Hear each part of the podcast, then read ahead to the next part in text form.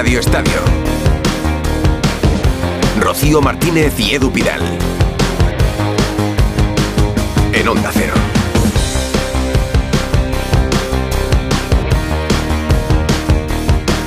¿Qué tal? Muy buenas noches. Muy buenas, 11 y 5, 10 y 5 en Canarias. El último tramo del Radio Estadio que comenzó esta tarde con Edu García para contar, entre otras cosas, los cuatro partidos que se han disputado en Primera División y hay bastante de lo que hablar desde ahora y hasta la ¿Sí? una de la madrugada, que ¿Sí? hoy es domingo y ¿De- acabamos ¿De a qué la me una. hablas? ¿De qué me hablas? ¿De tres intervenciones de bar? Hablaremos sobre todo de que el Girona es líder en primera división con el partido que tiene aplazado el Real Madrid por la Supercopa de España que se disputó en Arabia.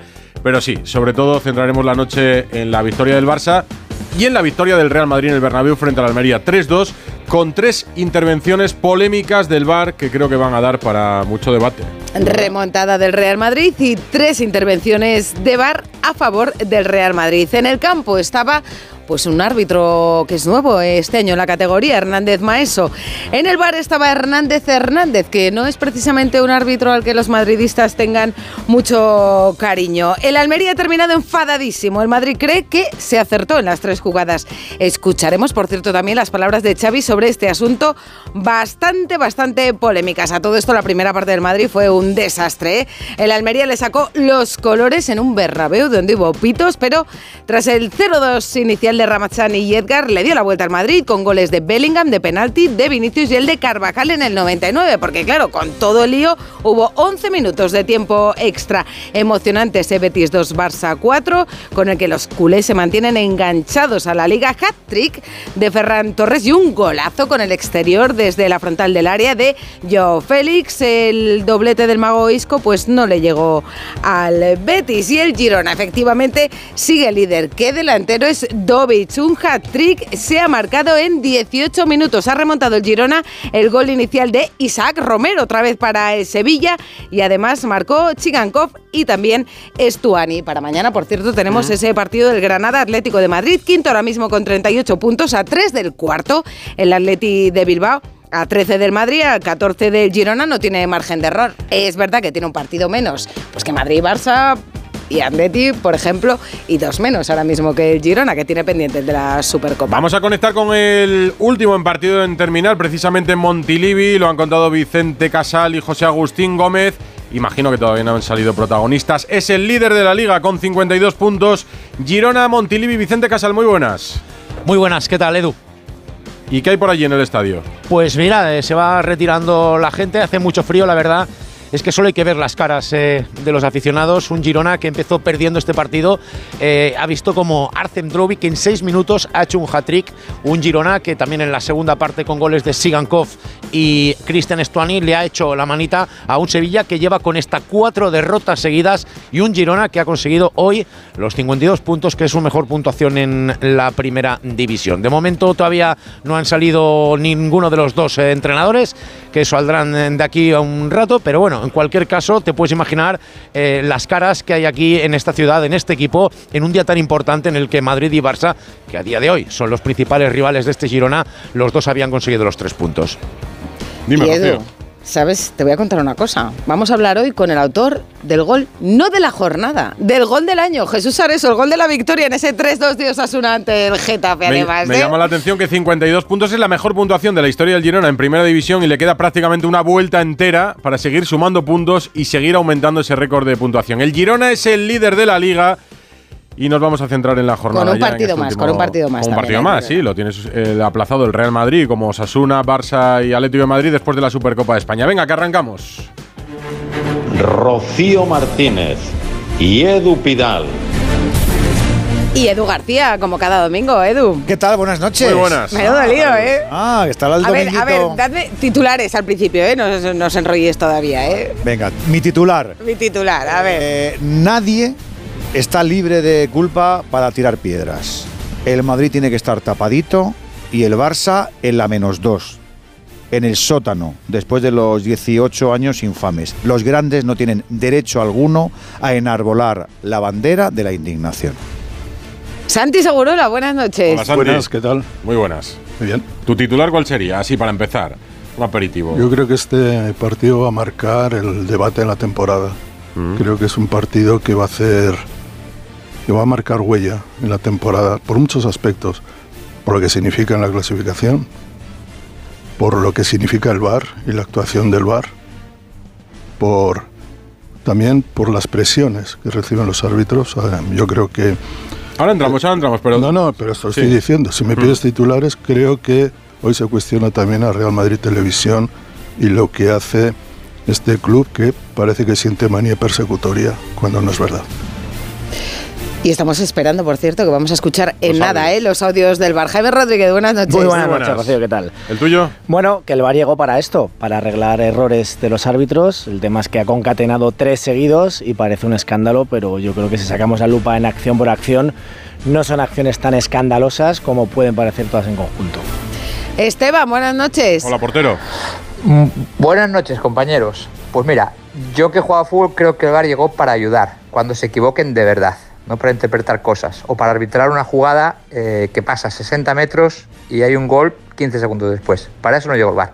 El fútbol es de errores, es de dinámicas y es para errores graves, no para que Jaime piense una cosa, yo otra y el VAR intervenga. No, yo es para penaltis claros, para goles que han sido o no han sido, para, tarjetas rojas, expulsiones, no para interpretaciones, como si es una mano o no es una mano, o hay eh, empujón de Rudiger, o apoyarme o no apoyarme. Ahora entramos en debate, ¿eh? Y David Bernabé, buenas noches. Hola, David. ¿Qué tal, Rocío? ¿Qué tal, Edu? Muy ¿Cómo buenas. estás? No, ¿Para ti? bochorno. Bochorno.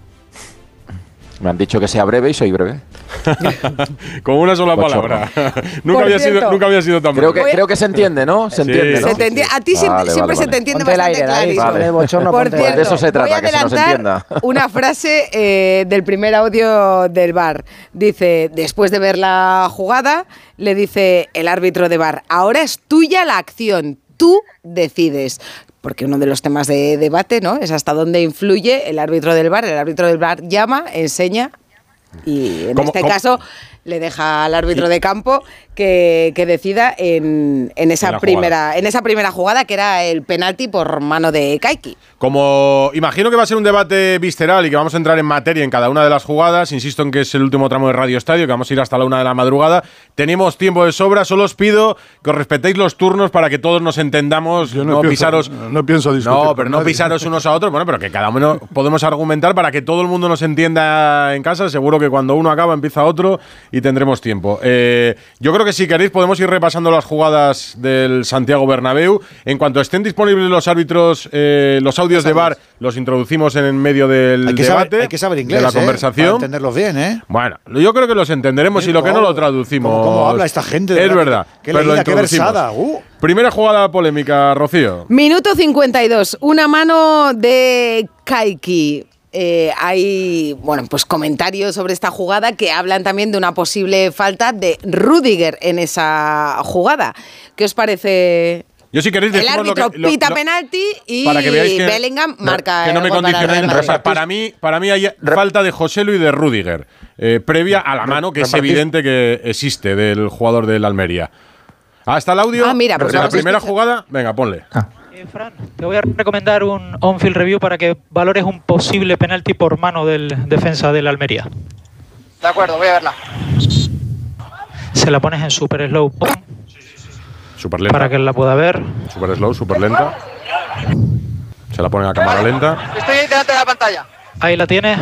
Te la vamos a poner en super slow para que puedas ver, ¿vale? Se la ponen a cámara lenta. Te la voy a poner otra toma con la inversa izquierda. ¿Vale? Desde Te otro ángulo. behind también para que la veas en contexto y la separación entre jugadores. Y ahora es tuya la acción, ¿vale? Tú decides. Perfecto, remata el jugador del Madrid y golpea en el brazo. Pon la otra, la de... Sí. Y ocupando un espacio del defensor del Almería. Voy a pitar penalti sin tarjeta, ¿de acuerdo? Perfecto.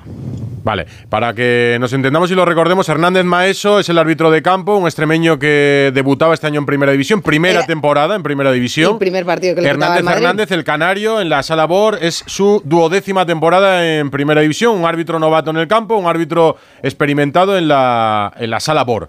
Eh, pita penalti. Yo digo, para mí hay falta de Rudiger y de, y de José Lu, Claro, previa a la el- mano, que es evidente que existe. El bar, el bar no habla de, de la falta. El árbitro de campo no pita nada y el árbitro de Bor le señala ese posible penalti. ¿Qué pensáis? Yo, yo antes de entrar en conspiraciones hay que recordar que Hernández Hernández tiene un historial. Un historial No, yo no he entrado en conspiraciones, No, ¿eh? no, no, no, digo, pero que, Ah, que piensas que alguien puede que entrar en alguien conspiraciones. pueda. O sea, podemos analizar las jugadas individualmente y tenemos que dar nuestra opinión. Por poner contexto, sí, Hernández Hernández es uno de los Pero- árbitros más señalados por el Real Madrid. Hernández Hernández fue el, ya aquella jugada de, de una, una patada en un, de Luis Suárez a Varane en la banda, que luego acabó en penalti, que la vio todo en el Camp Nou, los plantillazos a Varane, etcétera, y varias acciones así. Árbitro, por cierto, que reconoció de pequeño de qué equipo era y no es precisamente el Real Madrid. Ese es Hernández Hernández.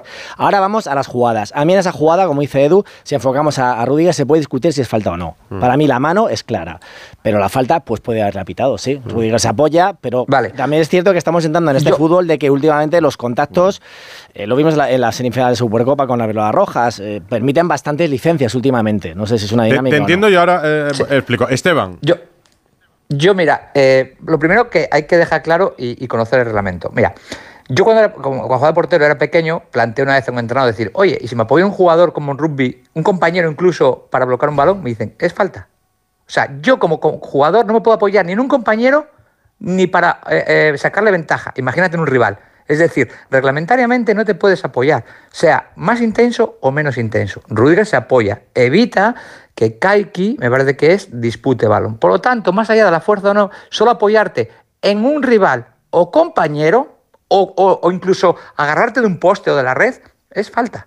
Por lo tanto, no hay discusión, es falta. ¿Qué pasa? Que el árbitro no focalizó ahí la, la visual.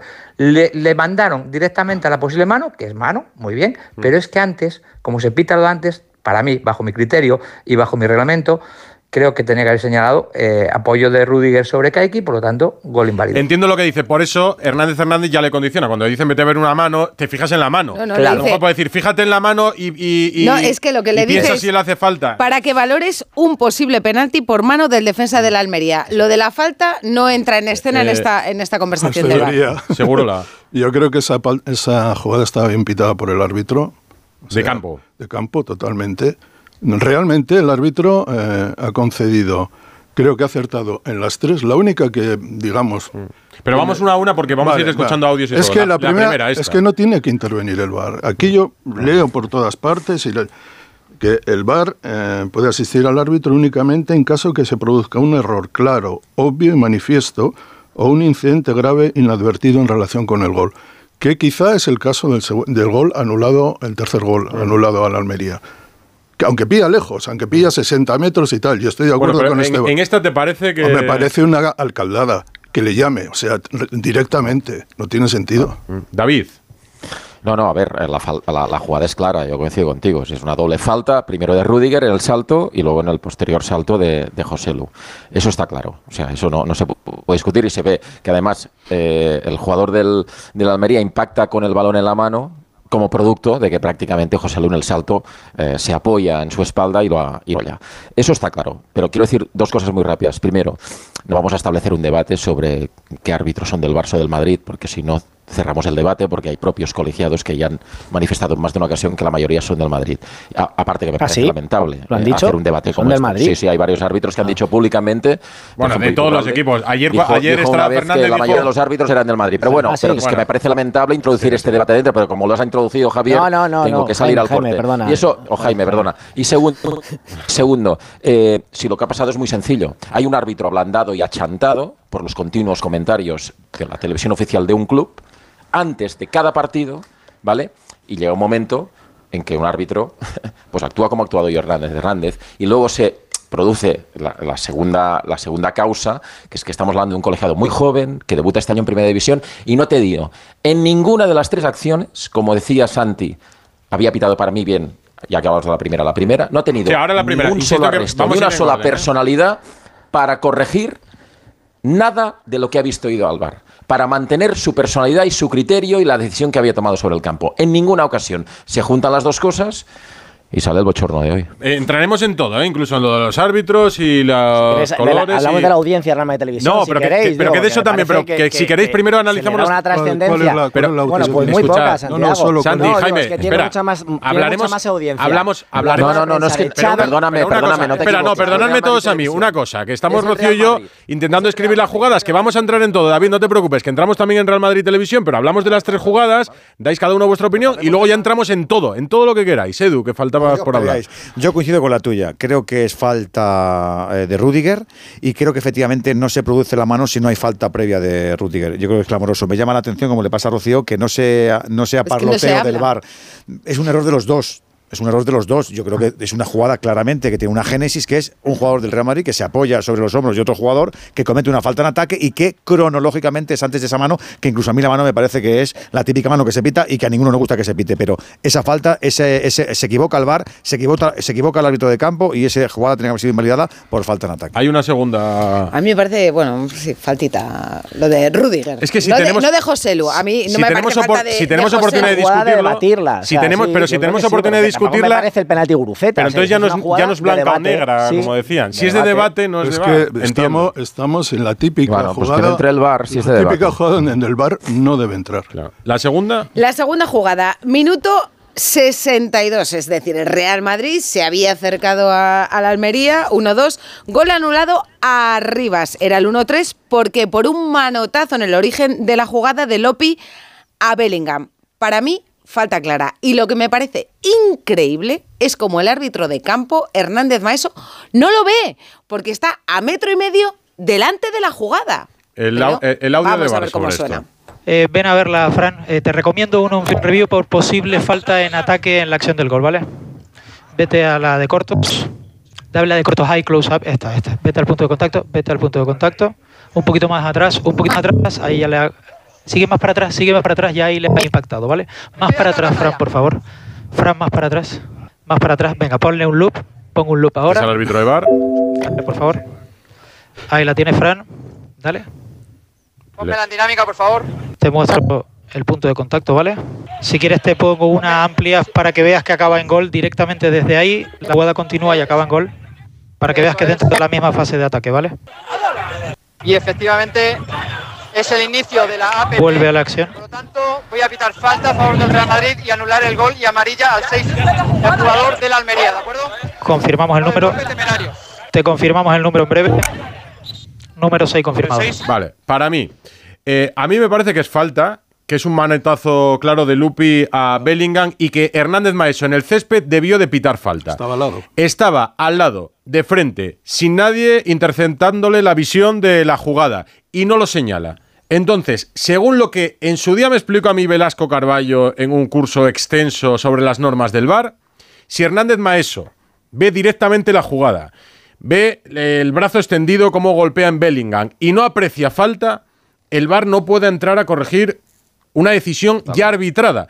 Es lo que a mí me dijo Velasco Carballo, a mí y a otros, en el curso de, de- Te dijo, del VAR. pero, te dijo, pero no se aplica. Dicho esto, para mí Hernández aplica. Maeso tuvo que haber pitado falta en directo. Como no la pito, yo entendí que el VAR ya no intervendría. Nada más eso no, no ha visto nada hoy. O sea, Pero está es verdad que la, la esa es mi imagen, opinión. la imagen se le ve que está justo al lado, pero yo creo que está mirando como hacia abajo. Entonces, Rocío, desbordado por completo, pero sin discutir lo que le, lo que le explicaron a Edu aquel- en aquel día, el año pasado hay un partido en San Mamés con una falta que comete Muniain en un gol que no termina. vale, Jaime, eso no, no no vale. pero que fue una jugada Eso no igual. vale. Yo sé que, yo sé que, yo sé que tenéis que favor. Eso no adornar, pero eso no vale. o sea, eso sería. Pues, si, la jugada no es igual y, si arbitrado acaba igual, de decir son Edu. dos errores. Estamos con el partido de hoy. No, no hagáis, no hagáis nada. Vale, yo, lo he dicho, eh, para, para mí es falta sobre el campo. Me sorprende que no la pita Hernández. Maeso teniéndola delante. Es que, el una vino para eso. Pero el VAR es vino para eso, para corregir, al árbitro. el VAR vino para, em, Errores ensuci- para ensuciar todavía más el fútbol. Ahora tenemos ya este espectáculo de los árbitros cada día más crecidos, más vanidosos, más protagonistas, hablándose en términos pseudo, pseudo ingleses o como tal, hablando de slow motion y de loops y de no sé qué, no sé cuánto. Y tenemos aquí a unos Es un divinos. poco ridículo. Estamos, estamos ante unos divinos que es lo último que nos faltaba directamente. Sí, le pega con la mano. El árbitro estaba allí. Queda muy lejos la jugada. Si quiere pitarlo, lo podía haber pitado desde el principio porque lo ha visto. Ahora bien, eh, en, en términos estrictos, puedes decir, ¿interviene esa jugada? Bueno, pues sí. O sea, para, Eh, para mí, por, por aclararlo también, Santi, para mí esa jugada forma parte del ataque, porque es inmediatamente anterior al gol. O sea, no, no hay un transcurso Sí, de la jugada ni elaborada ni nada. Es la falta, la contra y el Pero gol. Edu, ¿qué dice el reglamento? Que te veo negar con la cabeza. No, no, no. ¿Qué sí, dice sí, el reglamento? El reglamento dice lo que estáis contando. Si yo estoy dándoos la razón, digo lo que, lo que, lo que que no no, me gusta son debería, las que no analogías. debería entrar el VAR en eso, pues seguramente. Pues mira, Edu, yo, pero- yo pero- creo que sí. Que yo sí creo tiene que tiene- No yo sé. creo que sí. Es verdad que a mí también estuvo. Ni en las manos fui- involuntarias. Fui como, pues, fui como tú. Es que no la ha visto. pues, yo- no, la- Es que no la ha visto, lo yo- tiene- yo quiero- lo tiene a metro quiero- y medio, quiero- pero no la ha visto. Igual, la que ha visto, visto. igual la ha visto y ha considerado, porque claro, estamos... Que no pues entonces, entonces Perdona, debería ent- tener ent- personalidad y perdona, decir, no, no, que ya la he Un, visto. un que árbitro Por con supuesto. 12 temporadas, se ve- o sea, un árbitro en su primera temporada se ve condicionado por un árbitro experimentado, Sí, veterano, sí, sí, que sí. desde la sala BOR le dice, Eh, no, no, mira no, esto. pero dale, a eso otro, dale a eso otro titular. Es la primera vez que me he visto de árbitro, que es como el tite de torero, en el Bernabéu. La Vamos. primera vez, y tú sabes que, como le ha pasado a él, el chaval hoy no duerme. El chaval sabe que dentro de, hasta dentro de dos, tres años no va a volver a pitar en el Bernabéu. Y el chaval hoy estaba superado, 35 años, un chico superado, que no ha visto nada, que has hecho un, de- una- una- un arbitraje desastroso, que has intentado que Pero- papá arriba te echara una No, mano no, y no, cuando no, la arriba hecho perdona, una. perdona, el- el árbitro- el árbitro- no, no, un momento, un momento. ¿Cómo que no ha visto nada? No ha visto nada, no ha visto nada. En todo caso, la primera, y ahora entraremos seguramente. en Ahora la segunda, David, David. Sí las David. David, un Y desastre. sí las ha pitado bien. Yo creo, es que, Que ha para sido mí... el VAR. El, VAR el que el la ha intervenido y él no ha tenido la personalidad suficiente para mantener su criterio. Para Eso mí, sí, el pero no digamos que no ha visto nada. Hernández sí que lo ha visto, ¿eh? No, pero lo de Sí Bellingham, entonces, eh, David, ¿qué te parece lo de Bellingham? ¿No te No, no, las faltas, las Un faltas desastre, no ha visto nada, me a la, caso, a la no visto mano nada. sí la ha visto. Sí las ha Eh, visto. ¿Esta te parece luego- la más luego- dudosa de todas, David? ¿Eh? Perdóname. ¿Te parece la más discutible de todas Para esta? mí es la única de las tres Que acierta. en que puedo comprar que el árbitro debió pitarla y hasta, mira, te voy a decir que el VAR pueda entrar si la ve muy manifiesta, que tampoco la veo tan manifiesta. ¿eh? Manifiesta No, hombre, falta es, ¿eh? a mí falta sí me. ¿eh? Pero es la única que te Falta compro. Ni la primera ni la tercera que ahora entraremos. Vale, la segunda esta te, pare- parece. No, pero me, me Sí, inter- Sa- yo en este debate en el que ahora en esta jugada estamos más o menos de acuerdo, me interesa mucho la posición de Esteban. Claro. A ver, ¿por Gracias, Santi, por el pase. Eh, ya lo manifesté antes. Para mí, sí es una jugada de VAR, lo que no quiere decir que yo esté de acuerdo con que el VAR tenga que intervenir a 60 metros de donde finaliza. Es decir, el reglamento dice que el VAR tiene que intervenir cuando el árbitro no lo ve, que yo creo que lo ve y espera a ver qué pasa en la jugada con el comodín del VAR, como pasa con un fuera de juego muchas veces, pero ¿cómo vas a parar una jugada a 60 metros? En este caso beneficiado es el Real Madrid, en otros casos será otro, pero creo que de manera para mejorar el VAR, lo que pase a 60 metros y no ve el árbitro, ahí queda. Como se dice en Asturias, para Prao. Ahora, escucho para el reglamento. El reglamento eh, dice que apoyarte también es falta y dar un manotazo en la cara es falta. Bueno, para mí 60 metros no merece la pena entrar. A, mm, a posteriori para cambiarlo en futuro el, el VAR. Pero es inmediatamente Más posterior. ¿no, todavía, Esteban? no más lo entendéis así. Es que, es que a Que se 60 la metros sí. ¿A cuántos a metros 60 tendría metros sí, pero en entrar? 4 segundos se planta en el área Pero para Esteban, marcar. eso, ¿a cuántos metros tendría que entrar? ¿A, No, no, no, a no, no, no, 40? no. Eh, mira, eh, es que antes te escuché, Bueno, eh, Jaime, pero- decir el reglamento, insisto, iba para ti, que apoyarse en un jugador o un compañero es, es falta también. Pero el reglamento lo vamos a emplear siempre, Sí, sí. no solo cuando nos, nos convenga, ¿vale? Entonces lo que quiero decir, no, que está bien pitado, digo, que yo al VAR le quitaría funciones. Yo al le pondría dos, tres funciones clarísimas, que cuando estemos sentados tú y yo digamos, jolín, se ha equivocado aquí. Pero no para debatir esto. Yo... Y voy, eh, y voy ¿cómo- a, voy a decir otra cosa con respecto al manotazo de Bellingham. El, mano- el manotazo existe, él no, no lo pita, le llaman para que, bueno, y al final deciden, pues sí, era, era jugada, tal. Al final del partido hay otra jugada donde le dan un manotazo a Bellingham, idéntico, Sí. y lo pita. Y en- al revés que en la jugada anterior, donde le sacan tarjeta amarilla al jugador, eh, eh, no sé quién era, Robertone, no, no tengo ni idea, ahora mismo estoy hablando, le sacan tarjeta amarilla en la jugada del tercer gol anulado al, al Almería, y sin embargo, en esa jugada, que iban 2 a 2, no le sacan tarjeta amarilla al jugador de él. Entonces, que el ahí- sí que creo que el, el árbitro se equivoca totalmente, porque dos acciones iguales con decisiones diferentes sí que me parece de mal árbitro. Claro, pero esta pero en una amarilla no, en una amarilla no puede entrar. no puede entrar bar, pero esta, No, no, esta- no, perdona. Sí, Estoy no, te estoy hablando del árbitro. Del no árbitro, te estoy del hablando árbitro. del Árbitro de árbitro. del que árbitro se- de que- campo. que tiene diferente pero criterio Yo en- digo, en esta falta me parece muy clara. O sea, el manotazo a, a- Y la incidencia en el gol es muy clara. a Bellingham, también. clara. Y Yo la incidencia en el gol entiendo también me parece clara. Yo tengo la duda sobre la Esteban, aplicación, sobre, la, sobre si tiene que entrar o no. Sí, pero Claro, lo habría que teorizar Pues según entonces el, por el pues según el protocolo ancestral de Carlos Velasco Carballo, que en gloria esté, que no ha muerto, pero está allí en la, en la Azul y en llevándose lo que tal, no, pero en este bar Pero, sí no, no, entran, pero entran entonces- perfectamente. Pero entonces el árbitro podía haber dicho, no, no, que ya lo he visto. No hay Que ninguno. a mí no me parece. no hay ninguno que No, pero ahí ni es jóvenes donde- ni pipiolos, Claro. ni, ni mayores, no hay ninguno que diga Es que eso. yo Rocío. creo que no.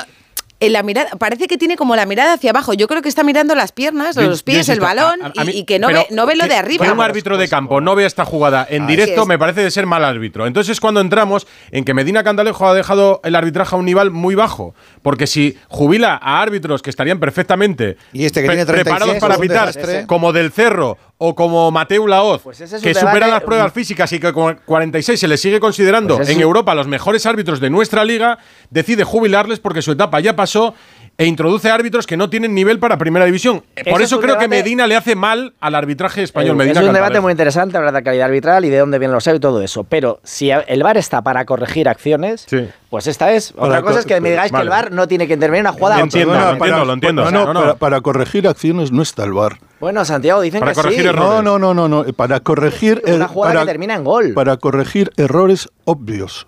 Para- No, es que el adjetivo Bueno, es importante. Esto, yo creo, hace, esto no yo creo que es- esta no se hace, jugada puede considerarse campo, que lo error normal es que cualquier árbitro la pite. Si lo ve, lo pita. No, perdona, lo pita yo, no lo ve. Perdona hace un segundo. Yo soy interpreta, soy, que soy antivar desde el primer día. Sí, sí. Lo hemos- Lo hemos notado. Desde, desde que se sospechó que podría haber VAR Desde que se sospechó. Una vez que admito y sé que va a durar y que cada vez vamos a tener más slow motions behind. Y loops, y loops. Y que los vamos a escuchar. Y que ese va a ser el debate de las jornadas en lugar de los partidos y todo eso. Lo vamos a ver. Y vamos a ver cómo la industria arbitral crece. Y vamos a ver cómo todo esto acaba convirtiendo al fútbol en otra cosa de lo que debería. Pero bueno, esa es mi opinión. Yo lo que creo es que hay que estar, que si el VAR tiene que corregir, entonces tiene que corregir todo. Todo. No tiene que corregir aquí, allá Pues o lleg- cuando me conviene. pues pues llegará y, yo, y yo sinceramente creo que, no, que de- no debería intervenir prácticamente en nada. En el fuera de juego, y mira que me molestan los, los fueras de juego por una uña, porque me parece que eso es antifutbolero, lo digo sinceramente. Pero para el fuera de juego, la pelota que entra en la portería o que sale O una por agresión. fuera o tal, o una agresión, bueno, Bueno, per- perfecto. hay- Pero para esto, Hay una, hay una tercera jugada hoy en Bueno, la en que. esta, en esta parece que, Venga, que- más o que- menos, que más o menos, estamos más o menos. todos de acuerdo. Oye, en la primera Con también, matices. ¿eh? En la primera decisión también, final matices. ha Pero sido con muchos la matices. Con, también, con ¿eh? matices, venga. Matices. Y hay una tercera en la que Y interviene. hay una tercera, minuto 66. Y vamos a hablar de hombro, brazo, deltoides, ¿eh? que es un músculo, ¿no? Que está. Hemos descubierto. Y el mano. ¿Dónde le da el balón a Vinicius? Eh, el balón le da, a ver, me toco aquí, bueno, para la gente que nos ve, le da, pero no sé en qué zona. Sí, aquí, yo creo que aquí. yo creo que muy próximo a lo que yo eh, A ver, entiendo como camiseta, bíceps. camiseta es deltoides, camiseta es deltoides. Bueno, el- eh, En la camiseta le da el balón a Vinicius. Vamos a ver cuál ha hay, sido. hay que explicar que Hernández Maeso pita mano en el campo, en el Santiago Bernabéu, sobre el césped y Hernández Hernández le dice esto. Te recomiendo un on-field review para que valores eh, la no mano, La la, posible no mano. Dame inversa derecha, inversa derecha. Esta, para punto de contacto. Ahí, ahí. Eso es. Increíble. Posible no mano porque lo que Te voy a pita mostrar en el campo es mano. El hombro derecho, ¿vale? Perfecto. Sí. Va a soñar con él. Ahí la tienes. Vale, lánzamelo. Vamos a ponerla super slow. Súper lenta, a cámara da en lenta. el hombro. el fútbol Valora tú la posible falta en ataque, pero Para, para mí, Tenemos falta ahí- ataque no hay. coincido contigo. Y la pelota impacta en el hombro para la, para la Fran. Eso es. Dame high behind. Desde Te pongo high behind también. Un behind. Vale, te, un frame más. Después párale en el punto de contacto para que se vea, por favor. Perfecto. Le da con el hombro. Dale por la anterior. Por la anterior. Eso es. Voy a señalar. Por la anterior. No hay falta. Por la anterior. A ver, os, Vale. os ilumino un poco, ¿vale? El límite superior del brazo, o sea, cuándo es mano y cuándo no, pues está marcado en el punto inferior de la axila. O sea, es mano debajo de la axila. No, ¿tú tienes, la- ¿Dónde Pues tienes la le da el balón claramente por debajo de la axila. Con lo cual, si está aquí, Claramente David no es. Vale. O sea, no digas Pa- que es vale. Yo- espera, antes de que entréis, lo, lo- decimos Rocío y yo. Lo, decimos Rocío y yo. Lo decimos no se Rocío y yo. Lo decimos Rocío y yo. Hernández, porque- Hernández Maeso en el campo pita mano. Hernández Hernández ya le dice eh, por posible no mano. El, ¿Sabes el balón le da en el hombro por qué pita mano? y lo dirige. Porque los que jugáis al fútbol Porque habéis mueve. intentado, claro, habéis intentado Porque dar, el brazo. Dar el balón con el hombro y tú cuando haces así das con el hombro. Pero si tú haces movimiento con la mano, es porque no te llega darle- hombro. No, cuando- Es verdad, que ahora no es solo el hombro, No, porque es el un gesto poco. es un poco el- más, pero- o sea, no se pita mano te- hasta un Cua- poco cuando más haces abajo. este gesto- en, en directo te parece mano Yo, clamorosa. yo juego al fútbol no en primera división. Cuando hago ese gesto es porque entiendo que no voy a llegar lo Perdona. suficientemente claro con el hombro como para poder ¿Cómo? golpear. Eh, Yo entiendo, creo, creo, creo que le da con la zona del bíceps. Para mí es mano de Vinicius. Para mí es mano. Entiendo quien diga como Rocío que le pega en una parte superior y que No, es hombro. Axila- Hay que- Vamos a Bueno, gris. No, No, en la zona inferior. No, a ver, Espera. no- Es como no la parte, entiendas la mal. parte No, pero- inferior de la no, axila. para- es decir, esta parte de aquí, esta parte de aquí no es Para, mano. para mí es Una mano. axila, una Primero, axila que le llega a la Espera, cintura. os lo digo, para mí es mano, para Rocío no. Eh, Hernández Maeso, en la pantalla que hay en el campo, que le pasa a Hernández Hernández las imágenes, no ve imágenes que nosotros no veamos. Es decir, lo que ve el árbitro de campo es lo mismo que estamos viendo nosotros. No penséis, digo los oyentes, Claro. que el árbitro ve imágenes mejores que las nuestras. No, ve las ya. mismas. y también Pero es verdad que las con- imágenes claro, no son vale, muy claras. Pues si con esas imágenes no nos ponemos de acuerdo en si es o no mano, porque no son imágenes que al 100% te dejen claro si es o no mano, yo creo que teniendo imágenes que no lo aclaren, tiene que prevalecer la decisión del árbitro de campo. Y aquí, en Pero mi no opinión, atrevido, le Edu, falta no personalidad porque- a Hernández Maeso para Claro. contradecir lo que Hernández Hernández le sugiere ya desde el BOR, porque cuando un- una persona con mucha más experiencia, muchos Si más hoy- años, te dice, "Mm, míralo porque yo creo que ya vas Las tomas condicionado". son confusas. Claro. Y hay una. Vale, ahora la vosotros. que, la que analiza el árbitro en el bar desde atrás parece que no es, que no es mano, de la, que- la frontal sí lo parece.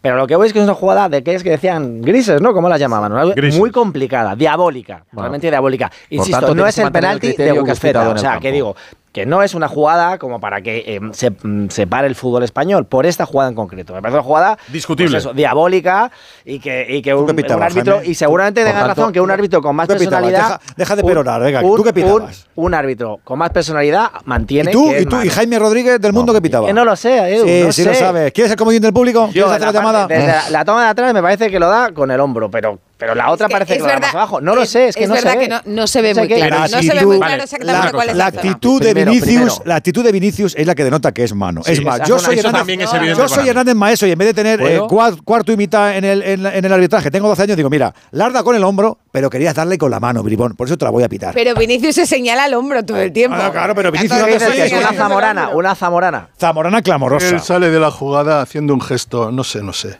Sí, como diciendo, "Eh, por ahí, Sabe por que ahí". se la van a Como pitar, diciendo, por ahí, claro. por ahí, porque No, piensa pero- que se la van a pitar. Él sabe que él piensa que se la van a pitar. Tenéis que ver el dibujito este donde dicen lo de la axila que está pintado. Claro, es que es muy pero difícil es que- determinar. es que- porque antes Yo- era como, no, hombro, o sea, ya si Ok, te da no, aquí. no hagáis trampas. Valoremos- no hagáis trampas. valoremos Eso, que el eso- se llama, eso se llama, Edu, el eso- gesto eso es se llama genial. ser trilero. Va- valoremos que el el gesto es- contexto, el contexto te dice que la quiere pegar con la mano y que le da con una parte gris, como dice Jaime. Pero ¿y por qué no? ¿Por qué, por Porque qué si le él llaman? quiere pegarle con el hombro, Pero no que- despega el brazo, Edu, le pega con mi el hombro. es, ¿qué- que lo hacía Hugo Sánchez. Hugo imagen- Sánchez en ese campo marcaba con el pecho y a veces se le iba el pectoral del balón a un lado a otro y marcaba goles con el pecho. Pues pero los brazos los bajaba porque sabía que los brazos Pero- los podía. vale, pero- y Vinicius no, Mi, Vinicius mi el pregunta es, ¿qué imagen ve Hernández Hernández para ponerle a Hernández Maeso? Pues yo creo que Hernández Hernández. ¿Y cómo que Hernández que- Maeso decide tan rápido que, lo es o no eh, lo es? Hernández Hernández ha sido un árbitro al que yo he tenido el placer de conocer un poco más eh, cercanamente porque le he tenido el placer de dar dos premios Guruceta con marca.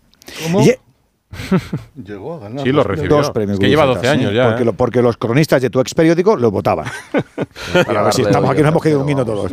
Y, y este, este chico, que es canario y que, y- y que fue un árbitro que, de cuota padrón, en el arbitraje español, porque ya sabéis cómo son las cuotas de las territoriales, Sí, evolucionó. y- Este se comió un- una cosa, un, un saque de banda horrible en un Valencia, Valladolid, una cosa horrible, una cosa que dice, Dios mío, esto no puede ser. Y luego evolucionó, ha echado carácter. Y yo creo que él no es, él es consciente que esa última jugada, el gol de Vinicius, Hizo una ya, peor. ya viene de una, de una zorrera increíble y él ha tenido que, por presión en el, el bar, imaginándose lo que iba a ser una vez que termine de llevárselo 2.300 euros que se va a llevar hoy, que se ha llevado hoy por el partido, y, y ha focalizado muy poco y no, y no ha visto, no ha visto, no ha dado contexto. Yo creo no le doy más. Y el otro sí, el otro ha tenido un desastre porque, insisto, no ha visto nada. Pero hay que buscar nada. Pero diciendo tú Que que, no tiene todo hecho ya, no dos premios Guruceta. ¿Qué necesidad tiene hoy de que el Madrid gane este partido? Escúchame una cosa, Jaime. No, no me hagas no, ese discurso. sí no me hagas ese discurso porque lo haces a la, cor- a la contra. Los árbitros, Esteban, ¿eh? los árbitros, Jaime, ¿Qué necesidad tiene no hoy? se quieren equivocar nunca. Nunca se quieren equivocar porque ganan dinero con esto. Nunca se quieren equivocar ni a favor del Madrid Viene ni a favor del Barça. Viene porque considera que, que la jugada merece si, si es que yo, intervención. yo no estoy hablando de la entonces- prevaricación ni muchísimo menos, eso era otro. Yo no hablo de conspiración sobre- ni de prevaricación. Digo, digo qué no mal quejes. arbitrajes has tenido arriba y abajo. Entonces, qué desastre. eh, Yo no, no, entonces, no paso de ahí. Sobre la jugada, David, Déjame, ¿qué piensas? ¿Mano o no? No, no, digo, digo, no, no, digo, le, le diría a Jaime que entonces ya no puede hablar nunca más de un mal arbitraje que pueda favorecer al Barça, ¿no? Porque entonces, ¿qué necesidad vamos a decir que tenía ese árbitro de favorecer al Barça? ¿Eh? Eso vale No, para el Madrid. que se ha equivocado. Barça, ¿no? Diremos bueno, que se ha equivocado. Vamos a ver, la Zamorana es. diremos que se ha equivocado, no como el toda 2014 regla. que se he porque existía es muy ¿eh? clara. Si, lo marca la, axi- si el horizonte lo marca la axila, está desde luego por debajo de la axila. Y lo que yo- yo digo, si es un gris, si no nos ponemos de acuerdo entre nosotros, yo creo que es muy clara la acción, ¿eh? pero si no nos ponemos de acuerdo entre nosotros, primero, ¿por qué le llama el VAR? ¿Por qué le llama el VAR? Y segundo, ¿por qué el árbitro es incapaz de mantener su criterio? ¿Sabéis por qué? Porque si hoy en dos de las tres acciones polémicas Hernández Maeso sale del monitor diciendo que es a favor de la Almería, no sale vivo del Bernabéu. ¿Qué dices, David? Ya Pero, está, ¿qué- esa es la qué realidad y no se ha atrevido. Pero con un gris, ¿Qué con un gris, significa Hombre, con no un salir gris, vivos yo he visto en- una imagen, se han equivocado yo he visto una imagen, David. yo he visto una Muchas. imagen que es clarísima. los ¿eh? salen que vivos es de los clarísima sitios, la o sea, no ¿eh? digas eso, Que, solo mueve el brazo Vinicius, ¿eh? que es clarísima. Pero con un gris no puede llamarle el bar. Sí, y pero- si te llama el bar y tú ves las acciones del Be- monitor, del- en no el puedes pero no en el- mantener tu En criterio. el Bernabéu se han equivocado muchas veces, David, Ya y no salió salir vivo. de No un digas campo. barbaridades, David. no- Yo no, No, estamos no, ya no. ni en otro No siglo sale- ni en otro es- país. Es un decir, Bueno, es un yo- decir. Esteban, a se ha quería atrevido, apun- ya está. A Esteban. mí me parece, o sea, es muy difícil, una jugada muy difícil, ¿eh? A mí sí me parece mano, pero tampoco me jugaría una mía a que ha sido mano clara. Me parece muy difícil. Como jugador de la Almería me molestaría mucho el gesto que hace Hernández Maeso cuando pita la mano que señala el hombro y como jugador lo que más me molestaba era que me pitaran algo que no había pasado. Con el hombro solo no es, creo que hay una parte del bíceps, por lo tanto es mano. Insisto, sin jugarme la mía. Y con respecto al Bernabéu, yo gané al Bernabéu con arbitrajes que, entre comillas, han- me han pitado, se han equivocado a favor mío y he salido perfectamente y me han, incluso nos daban regalos, regalos, bueno, detalles y nos han tratado muy bien. Quiero decir que no, el Bernabéu intimida por la cantidad de gente que hay, la repercus- repercusión que tiene, pero el trato suele ser excelente en el Bernabéu, incluso hasta cuando ganas. ¿eh? Eh, Santi. A mí, yo creo que esto, este partido hay que ponerlo en contexto. O sea, y en el contexto es la enorme presión que ejerce el Madrid a través de su televisión eh, sobre la corporación arbitral. Es muy difícil sostenerse. Es eh, semana tras semana mm, colocando sospechas, eh, au- autorizando a definiciones tajantes de los árbitros, de tal árbitro y tal árbitro y tal árbitro, están en contra del Madrid. Y fíjese cómo nos han perjudicado. Eso a mí me parece horrible porque es cierto que es algo intimidatorio, es algo inaceptable para mí en el fútbol. Antes ha dicho, eh, has dicho tú que mm, Hernández Hernández eh, era, es antimadridista o es hincha del, del Barça. Lo reconoció él. No, lo reconoció no. Real Madrid Televisión hurgó, hurgó. Hay que escarbar mucho para llegar al año 1994 a unas declaraciones de Hernández Hernández cuando tenía 21 años y la voz de Lanzarote le hizo una entrevista. El año 94 ni existía Internet, ni había llegado al poder eh, José María Aznar. O sea, era otra época. Han pasado 30 años desde entonces. Y si tú tienes ganas de intimidar, de presionar a un árbitro, buscas debajo de las piedras y ves algo que encuentras. Y este señor, a la voz de, de Lanzarote, que no es el New York Times, le dijo, eh, le hicieron un cuestionario y le preguntaron, bueno, ¿usted por qué tal? Bueno, pues está ahí, ¿qué equipo? tal? Bueno, pues no, no sé, ¿qué jugadores le gustan? Romario y Laudrup y no sé qué. Y de ahí, en un editorial infame, ya mm, juzgan que es un, estamos hablando de un árbitro que todavía no es árbitro, ¿eh? ya juzgan que este va a ser un antimadridista tal. Y al final, perdona, y al final del, del comentario de la editorial, de uno de los muchos editoriales que han hecho sobre este, dice, ¿y cuántas cosas más habrá? Pero- pero de eso, eso es terrorífico, eso es una presión intolerable, porque lo hicieron con Munuera. Munuera arbitró el otro día la final. La final de, mm, De la Supercopa. de, de la Supercopa. Martínez Munuera. Martínez Munuera. Hicieron lo mismo, absolutamente lo mismo. Munuera, para mí, arbitró bien. Martínez Munuera. Martínez Munuera, perdón. Bueno, Munuera Montero que también. Munuera es el otro, no le gusta Claro. que lo cambie. Ah, es que vale. el otro es Munuera y No, este eh, es Martínez. entro- Martínez ah, Munuera, pero- vale. Pero eh, creo que lo hizo bien, el partido que estuvo bien, aunque te digo una cosa, para mí creo que el VAR tuvo que intervenir en ese partido por agresión de Rudiger a Morata. Sí, esto, Bueno, esto lo hemos, anterior, esto- esto perdón. lo hemos visto siempre en el fútbol porque a Gil Manzano se le acusa de madridista. El otro día Estrada Fernández, Ah, que es un exárbitro, dice que le sorprende la designación de Cuadra Fernández porque es nacido en Hortaleza a pesar de ser del Colegio Balear con- Claro, y que toda su familia fue del Atlético de Madrid. Con Tiene que, tiene que el. VAR en ese, pe- en ese pellizco de Sí, Rudiger a Morata y hoy en el manotazo a Jude no. Vamos, No, a, yo- vamos a introducir, vamos a, introducir a, a-. Fernando Burgos y Alberto Que han estado en el Bernabéu. Yo lo que te he dicho, yo lo que que no tiene que intervenir el No. jugada de Bellingham, que está muy lejos del área. Va- va- vamos lo a que te meter- he dicho es que esa jugada hay un manotazo. Bueno, esa jugada, esa, además es donde más de acuerdo estamos. Nos os vamos a, escuchar a nuestros compañeros de Que han estado en el Bernabéu. Bernabéu. Fernando Burgos, Alberto Pereiro, buenas noches. Muy buenas. Buenas noches a todos. ¿Y qué decían los madridistas? a todos. La impresión en el campo de la gente, ¿cuál fue? Bueno, de celebración por las jugadas, pero una vez que lo analizáis en la zona mixta, ¿qué, qué palpáis de, del Madrid, del club, de los jugadores de, después del partido? Eh, A ver, hay una frase y es el VAR eh, ha salvado el partido. O sea, las decisiones del VAR, que el Madrid considera correctas, han salvado, le voy a copiar un bochorno. Entienden eso. Tú escuchas a Carvajal en la zona mixta y a Ancelotti en la sala de prensa y entienden que el VAR ha actuado correctamente y ha permitido que el Real Madrid pudiera remontar el partido. Con esas decisiones que ellos consideran acertadas. Maneras, el enfado, eh, la queja de Almería, lo entiendo perfectamente. Eh, la verdad es que han sido decisiones revisadas por el VAR y al final creo que el árbitro ha tomado la decisión eh, y creo que han sido tres decisiones bastante claras. Al final el VAR es una herramienta para hacer el fútbol más justo y creo que hoy se ha conseguido. ¿no? El árbitro en el campo no ha acertado en, en alguna de sus decisiones y, y con ello el VAR pues, ha conseguido arbitrarlo correctamente. Pues en el Madrid consideran que las tres decisiones son correctas. Estaba muy enfadado el Almería. Escuchamos a Garitano, a Melero y a Púbil. Ya habéis visto el partido. Mi opinión, luego nos sancionan a los entrenadores por hablar. O sea que mi opinión yo creo que no, no sirve para nada porque ya habéis visto lo que ha pasado. Y a mí no es la primera vez que me pasa esto hoy aquí. Entonces es que no, no tengo palabras para, para resumir lo que ha pasado hoy. Con la sensación de que nos han robado el partido. Así de claro. Creo que no se ha podido hacer más desde fuera para meterles en el partido. Ya te digo, en línea amenazando, eh, el árbitro que encima se creerá que lo ha hecho bien, el del VAR también, se creerá que lo han hecho bien, que es el problema, que luego sacan el, comunicado. No, ha habido tres errores, claro, tres errores para vosotros. Hay que interpretar bien el fútbol y no se hace. Bueno, creo que el equipo ha hecho un gran partido, nos hemos puesto por delante y bueno, creo que alguien ha decidido que aquí no podíamos ganar y que el partido no podía acabar así y así ha sido. Veremos si estas, si estas declaraciones eh, quedan aquí. Vamos No, a las escuchar las de enseguida las las de, de Xavi. Melero ¿eh? fijo. Vamos a escuchar Las de enseguida también las de. Xavi Pereiro. Pereiro. Cuéntanos. No digo que las de Melero fijo que va para adelante, porque sancionaron a Canales con cuatro partidos por no decir prácticamente nada, pues imagínate lo que le va a pasar a Melero. Pero eh, Hasta fuera de esto, juez. Ah, Eso es, eso es. A ver si no tenemos que recurrir a eso 200 millones de veces. Bueno, pero estas son un poco más eh, salidas de tono, evidentemente con el calentón que lleva por lo que ha visto en el. en Bueno, el y por la situación Eh, de la Almería también, ¿eh?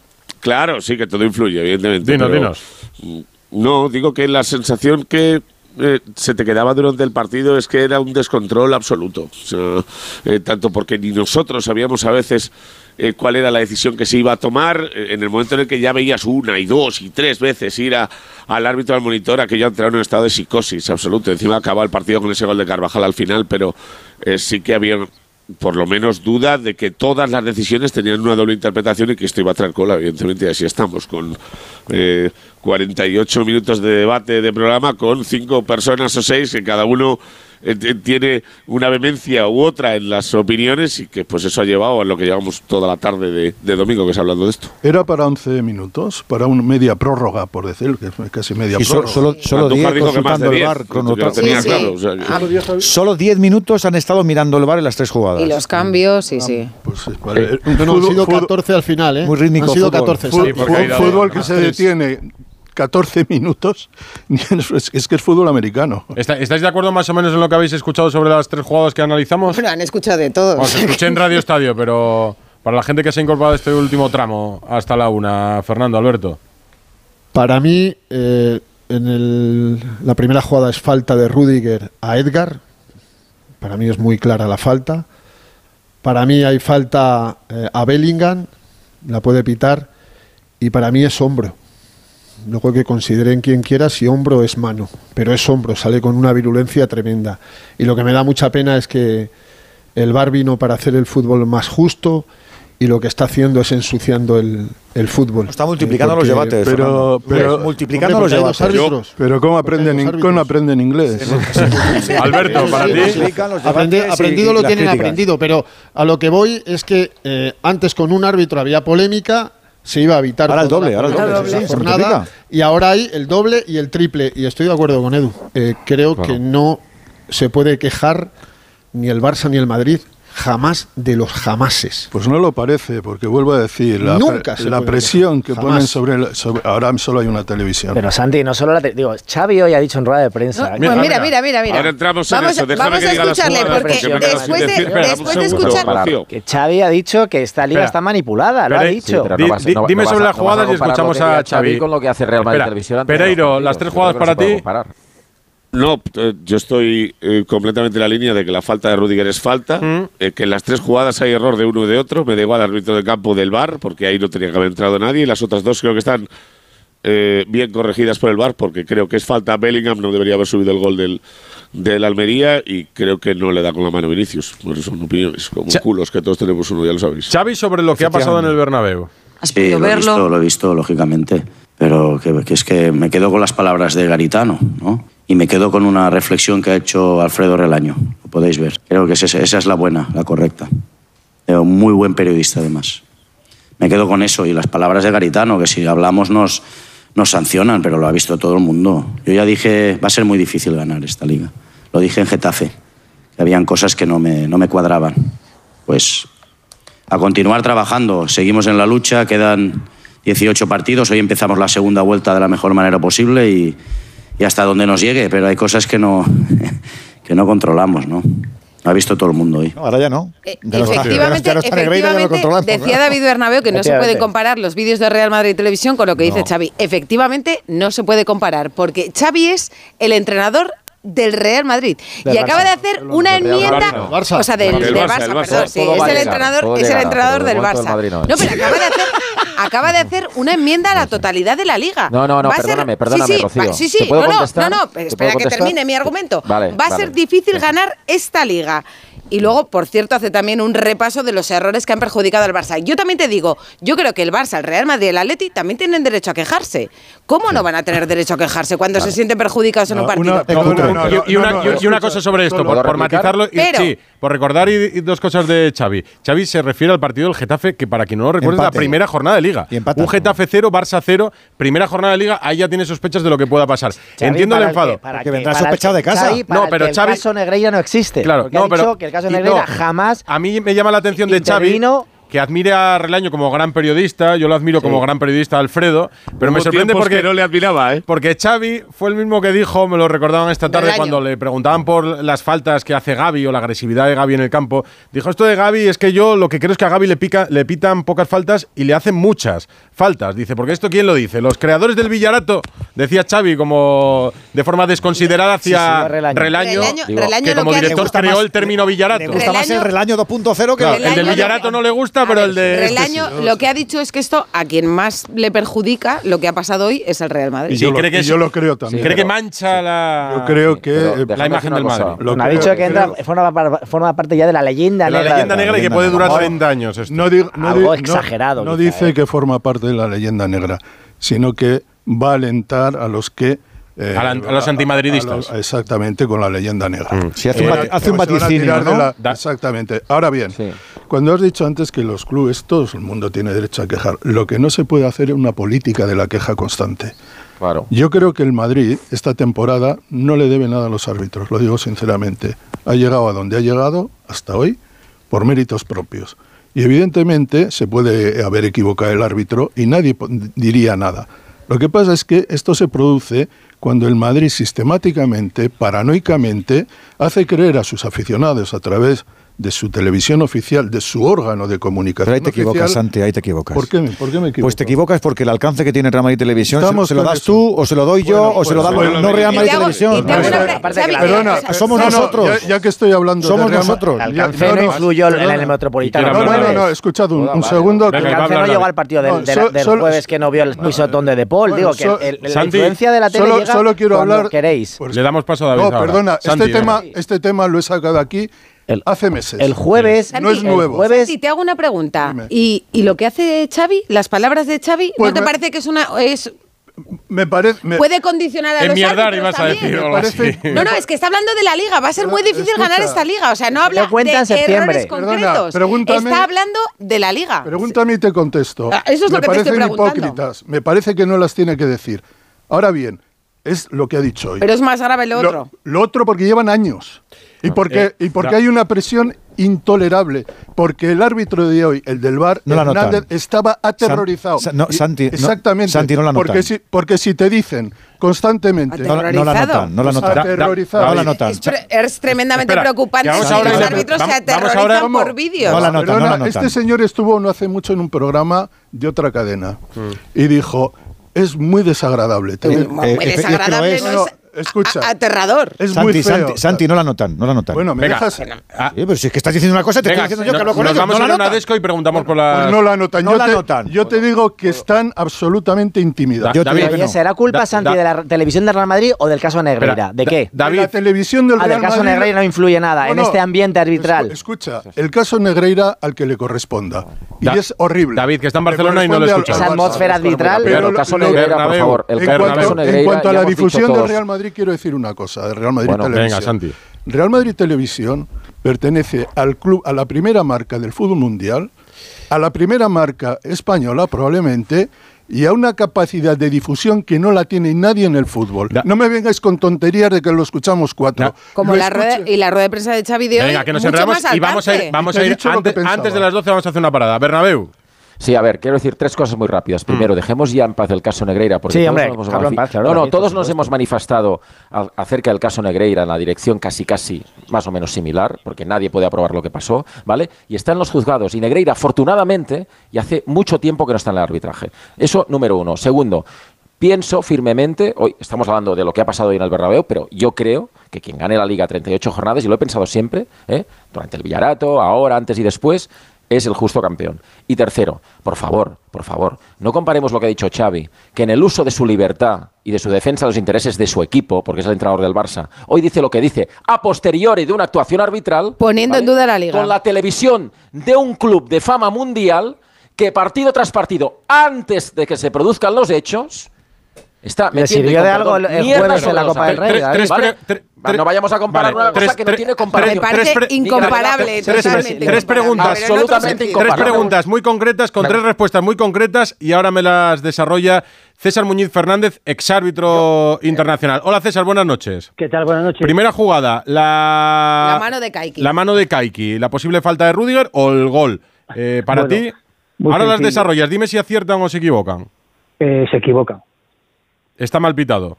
Está, está mal pitado porque hay, falta, pre- hay dos faltas previas. El gol anulado a, a Rivas, posible, bueno, posible no, manotazo a Sí. Bellingham. Bien anulado.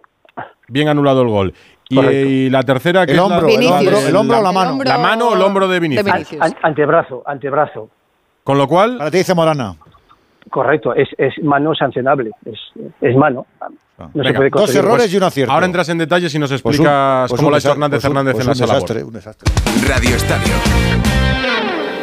¿Se acabó el fin de semana? Tranquilo, toma Ansiomet. Ansiomet con triptófano y asuaganda te ayuda en situaciones de estrés. Y ahora también Ansiomet Autoestima, de Pharma OTC. Onda Cero Madrid, 98.0 FM. Necesito reformar mi cocina. Encárgaselo a Kixen, una empresa del grupo Duchamanía con la misma profesionalidad y compromiso. Miden, diseñan, realizan albañilería, fontanería, todo. La reforma integral de mi cocina, justo lo que busco. Infórmate en el 91 762 98 76 en kixen.es o en el Paseo del Molino 6 y recuerda que Kixen es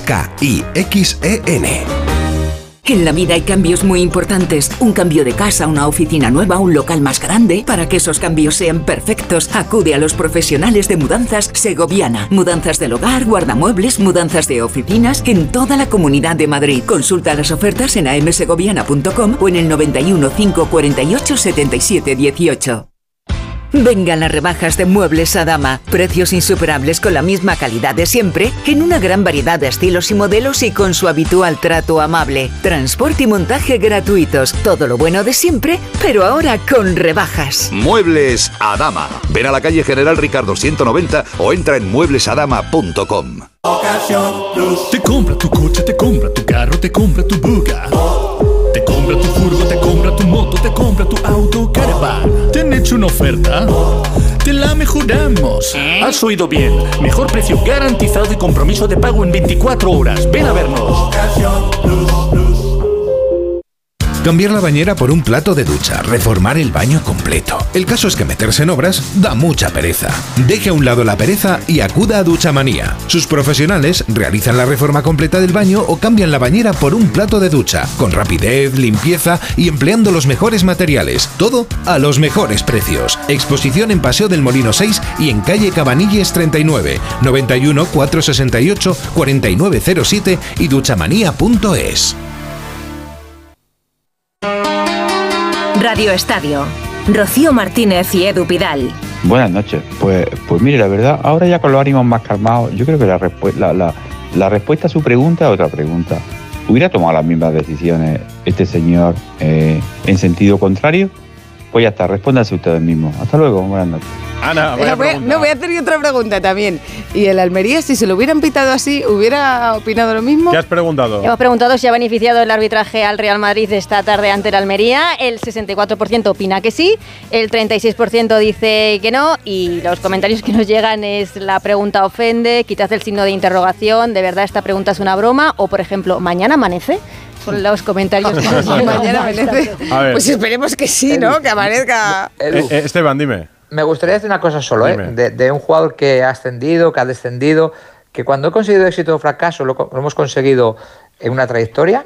Es decir, que al final, como dice, estoy muy de acuerdo con David, más o menos cada uno consigue objetivos, eh, con, bueno, sin, sin- sin que los árbitros sean tan decisivos. Y dos, no seré yo y me gustaría también eh, la honradez de los árbitros, ¿vale? Creo en el error, Mm. yo fui portero, cometí muchos, pero porque me equivocase me gustaría que dudasen de mí. Por lo tanto, yo no seré sí. quien dude de los árbitros. Muñiz Fernández eh, nos ha dicho lo que piensa sobre las tres jugadas, las tres en las que ha intervenido la Salabor.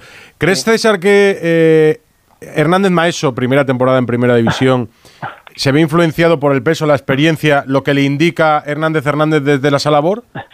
Bueno, hay muchas cosas por comentar. Ya, No olvidemos Comenta. lo que, lo que dices tú, Edu. Al final es un árbitro que lleva muy pocos partidos en primera división. Es un árbitro que a priori con el comité de designación, pues claro, un Madrid con Almería, miras la tabla de clasificación, segundo contra el último, pues es un partido, bueno, para que vaya a arbitrar al Bernabéu y para que lógicamente se vaya, pues bueno, pues fogueando poco a poco. en esos que iba a ser fácil. Correcto, pero al final fíjate cómo salió. Y luego hay otra parte, lo que estás diciendo, claro, un árbitro de primera división que lleva muy poco tiempo, cuando un árbitro de la Salabor internacional como Hernández Hernández te puede condicionar, que no es lo ideal, porque lo ideal es que te narre las, las, las situaciones como ocurrieron, pero claro, te puede un poco condicionar un poco a que luego, eh, cuando vayas a ver el monitor, pues les hagas más caso a, a Hernández Hernández que a tu propia decisión, ¿no? Pero Hernández Hernández, eh, eh, perdón César, y ahora Sí. intenta ayudar, ¿no? Digo que su intención será ayudar a su compañero, supuesto, no meterle cuando- en líos, ¿no? No, pero cuando tú narras las cosas eh, sin adjetivos o lo que sea, pues al final te lo deja ahí a tu, a tu, a tu discreción como árbitro principal para que tú decidas. Pero cuando a lo mejor te dice sin querer, es mano ya, es mano, mira lo que es mano, claro, ya te, ya te condiciona. Tú Pero no hasta la que- locución la tendrán ensayada, entiendo, los árbitros. o sea, Claro, porque, pues, claro, bueno, cada uno. intentar- Os recuerdo la del otro día entre el Richie y, y Díaz y. Ortiz Arias de déjame hablar, déjame hablar, Bueno. déjame hablar.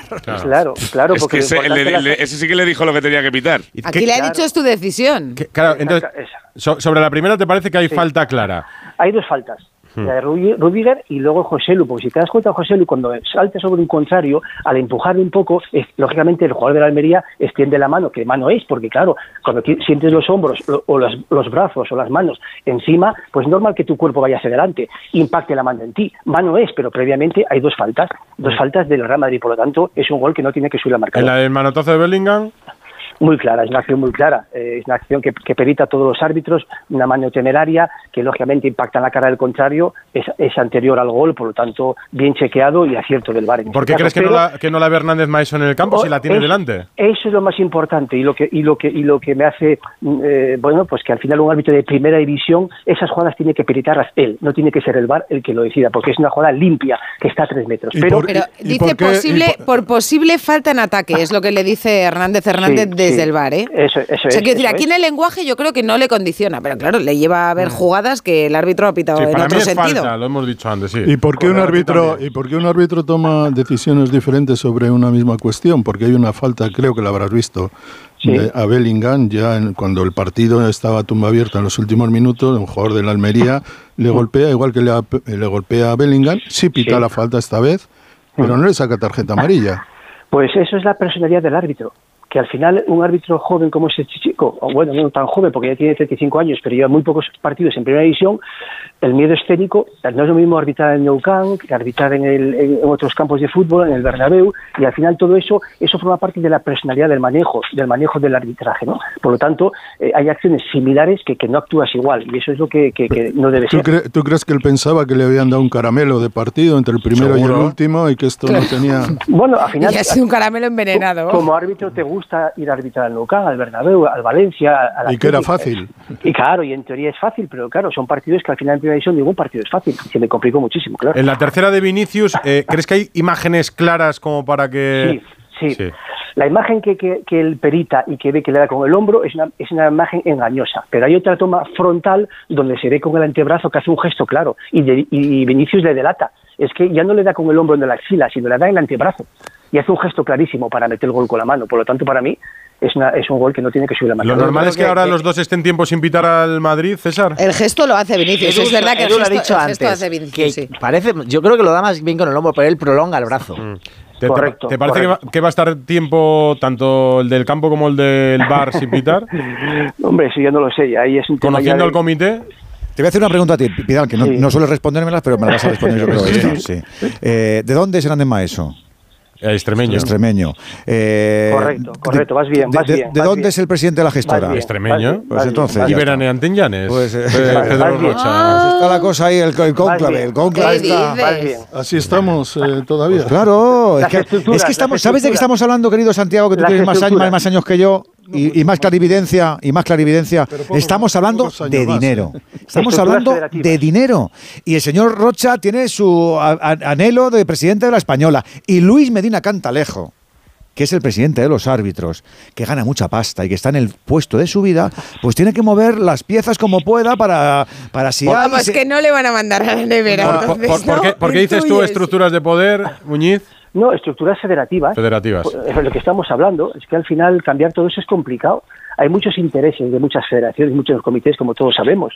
Es que al final. Por cierto, César, que ayer, César, ayer, perdón, ayer- lo- Sí. lo- un rápido, ayer Pilar Alegría, ministra del ramo, eh, dijo en la final de la Supercopa que Femenina. esta semana va a salir el- la orden ministerial Para que las convoquen elecciones. Eh, César, una, otra pregunta Sí, Seguramente no estoy de acuerdo, pero mm, viendo, no sé hacia dónde vaya el fútbol, si, si habrá otros torneos, otras superligas, lo que sea, Sí. eh, ¿veremos alguna vez que los árbitros sean por sorteo? O sea, ¿tú no te parece que ya llegando a este momento, a este momento, volvamos a que todos los ¿eh? árbitros entraran, incluso no se mirara ni el DNI? Me da igual que sean de Madrid, que sean de Barcelona. Es más fácil que pinten con un pasamontañas. El ¿Quién 2000 será? ¿Quién será? Pero no sería más, más justo para todos. bueno, pues Es en que- el 2002 porque en el momento que estás eligiendo un árbitro hay un- Eh, una eh, carga en subjetiva. Ya lo, 2002 que ya lo que- Y tuvimos. además se pueden hacer un programita como el, Mira. como el sorteo de Copa. En- Ya lo tuvimos, ya lo tuvimos en- y lo echamos para el- atrás. ¿En qué año, César? En el 2002 ya hubo sorteo, un par de años. Y era puro no- y duro. Y, y no cuajó.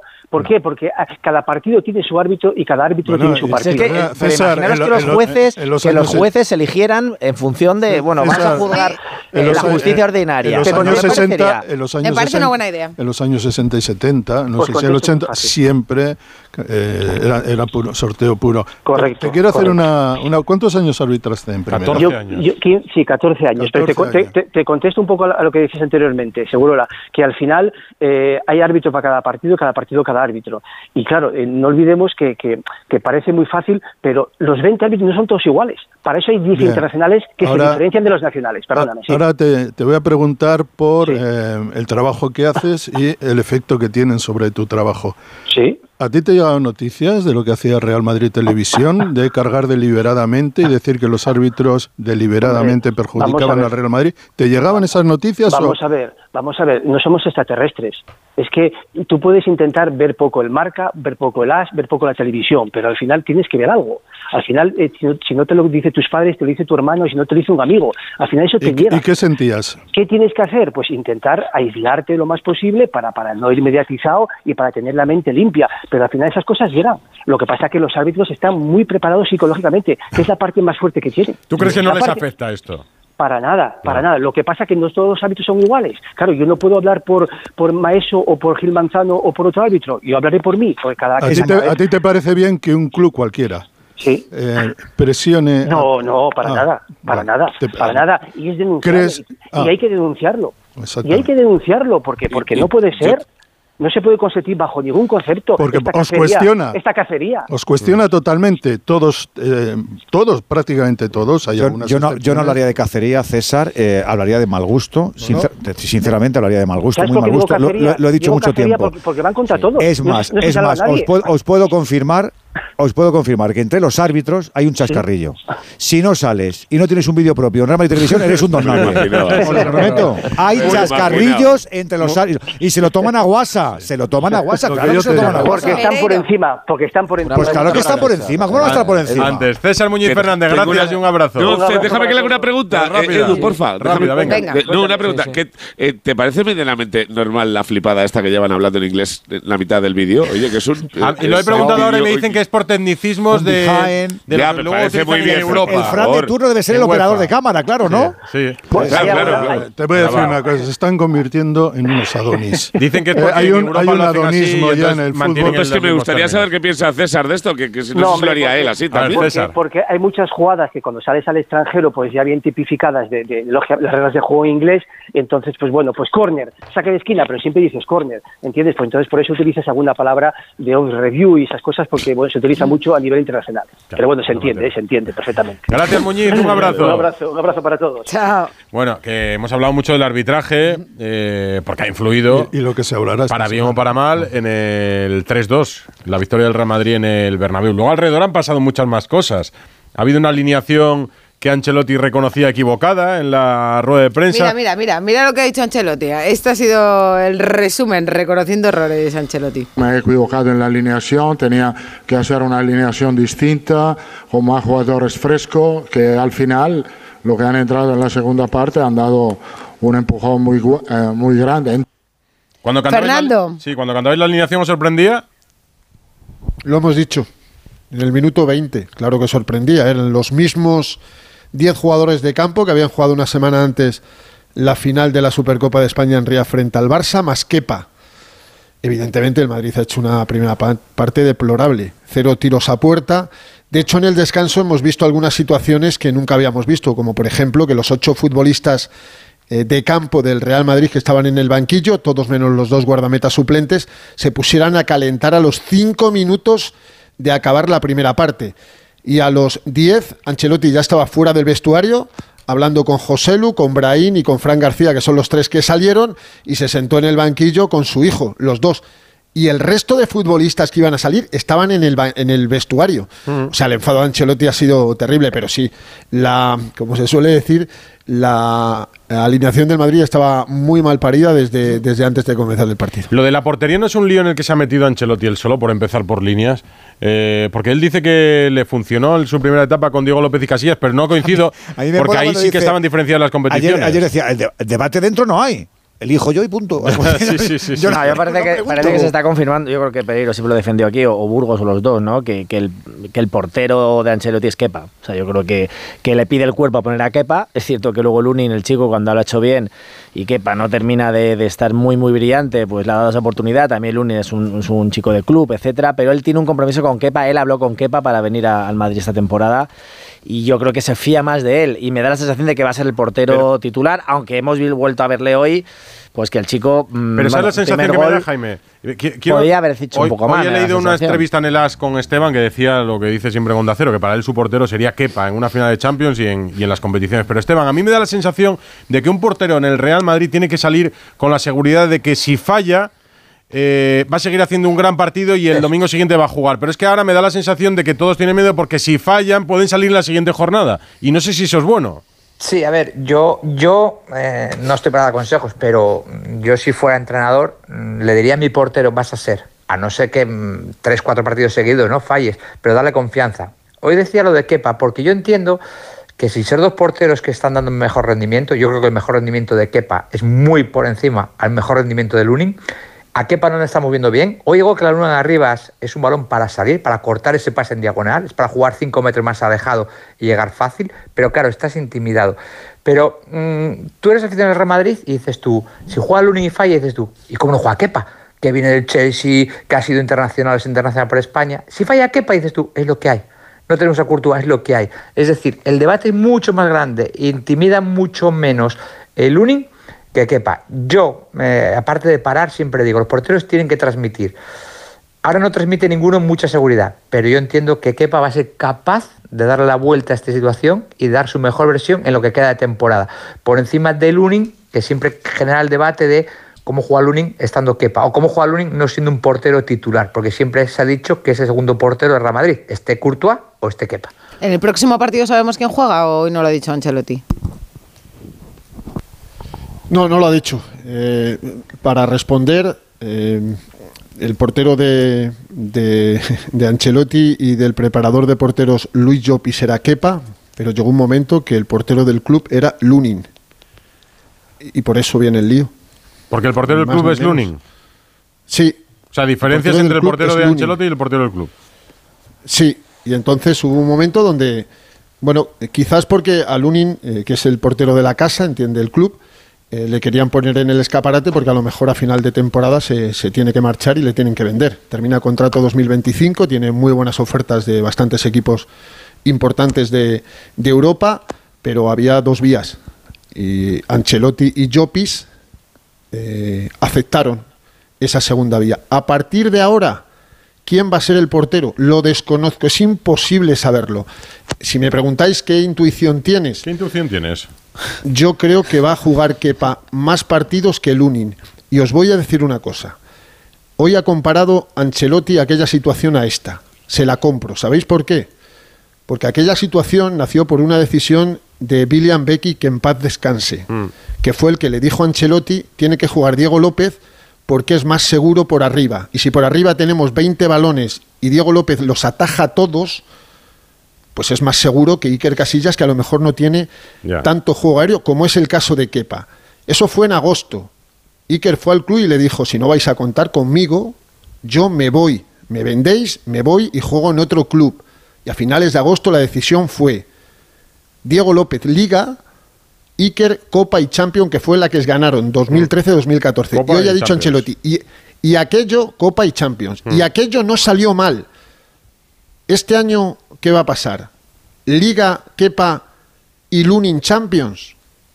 A lo mejor es una solución por lo que ha dicho hoy Ancelotti, pero repito, esto es una decisión consensuada, porque a mí no me cuadraba que Kepa no fuera el portero titular, como ha dicho muchas veces, de Carlo Ancelotti. De hecho, el preparador de porteros cambia de opinión cuando le dicen, Yo pues, creo, que yo creo que, ah, perfecto, que, juegue que Lunin". tiene que tiene que tomar decisiones porque es que tiene a, a dos No, futbolistas está que están, Tío, que la están tiene que- sometidos al escrutinio. pero también hay una cosa y una comparativa. Eh, hay hay, hay un, un problema en toda esta historia de comparar la de 2014 con la de ahora. Y es que ojalá Kepa y Lunin eh, se parecieran un poco o llegaran a la mitad de ser Casillas y Diego López. Que, ese es el problema que, que, tiene Madrid. Está comprando lo que estamos diciendo. Es evidente que hay mucha diferencia entre estos dos y Courtois. La sombra de Courtois es tan grande que tapa a estos dos a cualquiera. Pero que deje de tirarse por los toboganes. Hoy le hemos pero Courtois, que deje de tirarse por los toboganes, ¿verdad, Burgos? Que se deje de tirar por ah, los toboganes. Ayer hubo una imagen. Es que flipar. Es que hay futbolistas que no aprenden. Eso, no, eso es sancionable. Una historia en Instagram, eh, no, una no, historia en Instagram donde se estaba tirando por un tobogán con, sí. con le visto, hijos. Le visto eso, pero eso forma parte del proceso de recuperación. Ya, sabías ahora. Qué moderno es todo, Oye, de verdad. Hoy, le he visto, le he visto hoy a pie, de, a pie de césped ahí en el túnel de vestuarios. Lo que pasa es que me ha costado verle porque estaba deslumbrada por los collares sí, que llevaba militado. Te juro, que he tardado ¿eh? en ver. He tardado tienes menos joyamen que este. Yo muy. Oye, estaba con su hijo también, ¿eh? Estaba con su hijo ahí en, el, túnel y la ha levantado para arriba cuando ha metido el gol Carvajal. en el, Madrid sale hoy en el 99. Con, cansancio, con, con, lo que sea, pero con una caraja impresionante frente al colista. A lo mejor yo creo que, se encontró con un gol muy rápido y con el 0-2 y el Madrid tiene que levantar un partido. Yo creo que cuando no se lo esperaba, seguramente se equivoque Ancelotti en el 11, falla eh, Nacho, falla creo que Carvajal la cobertura, falla desde luego Kepa. Hay otro gol en el que falla Chuamení, yo creo que en un concepto de mediocentro. O sea, si le funcionaba bien Cross Valverde, vuelve a introducir a Chamení a Chuamení, que se ve que no es un 5, pero en general, ¿veis algún jugador señalado por lo de hoy o no? Simplemente es un bache y la carretera sigue. A ver, en el descanso no, ha quitado a Nacho, a Mendilla, a Rodrigo y han salido Brian. Es que leo debates en, redes sociales en los que yo no estoy de acuerdo, pero claro, aquí es cuando se ve que sí, Nacho bueno, no es ¿Qué, ¿qué es cuando... ¿Qué a Nacho en el, disparadero? Tampoco Porque no, no creo, ¿no? yo no, pero os pregunto. Parte, no tiene muchas más opciones. Y luego, eh, obviamente, toda la tormenta arbitral pues, pues mancha el partido. Pero la segunda pero parte que hace que Madrid, Nacho le ha señalado hoy, eh, que, que diga que no miente. Eh, Somos. Sí. ¿Tú crees que le ha señalado que, el cambio no es porque buscaba, buscaba, buscaba, un equipo más ofensivo? No, puede señalarle. Es Yo imposible, creo que busca un, e-, equipo más ofensivo, por eso quita a Nacho.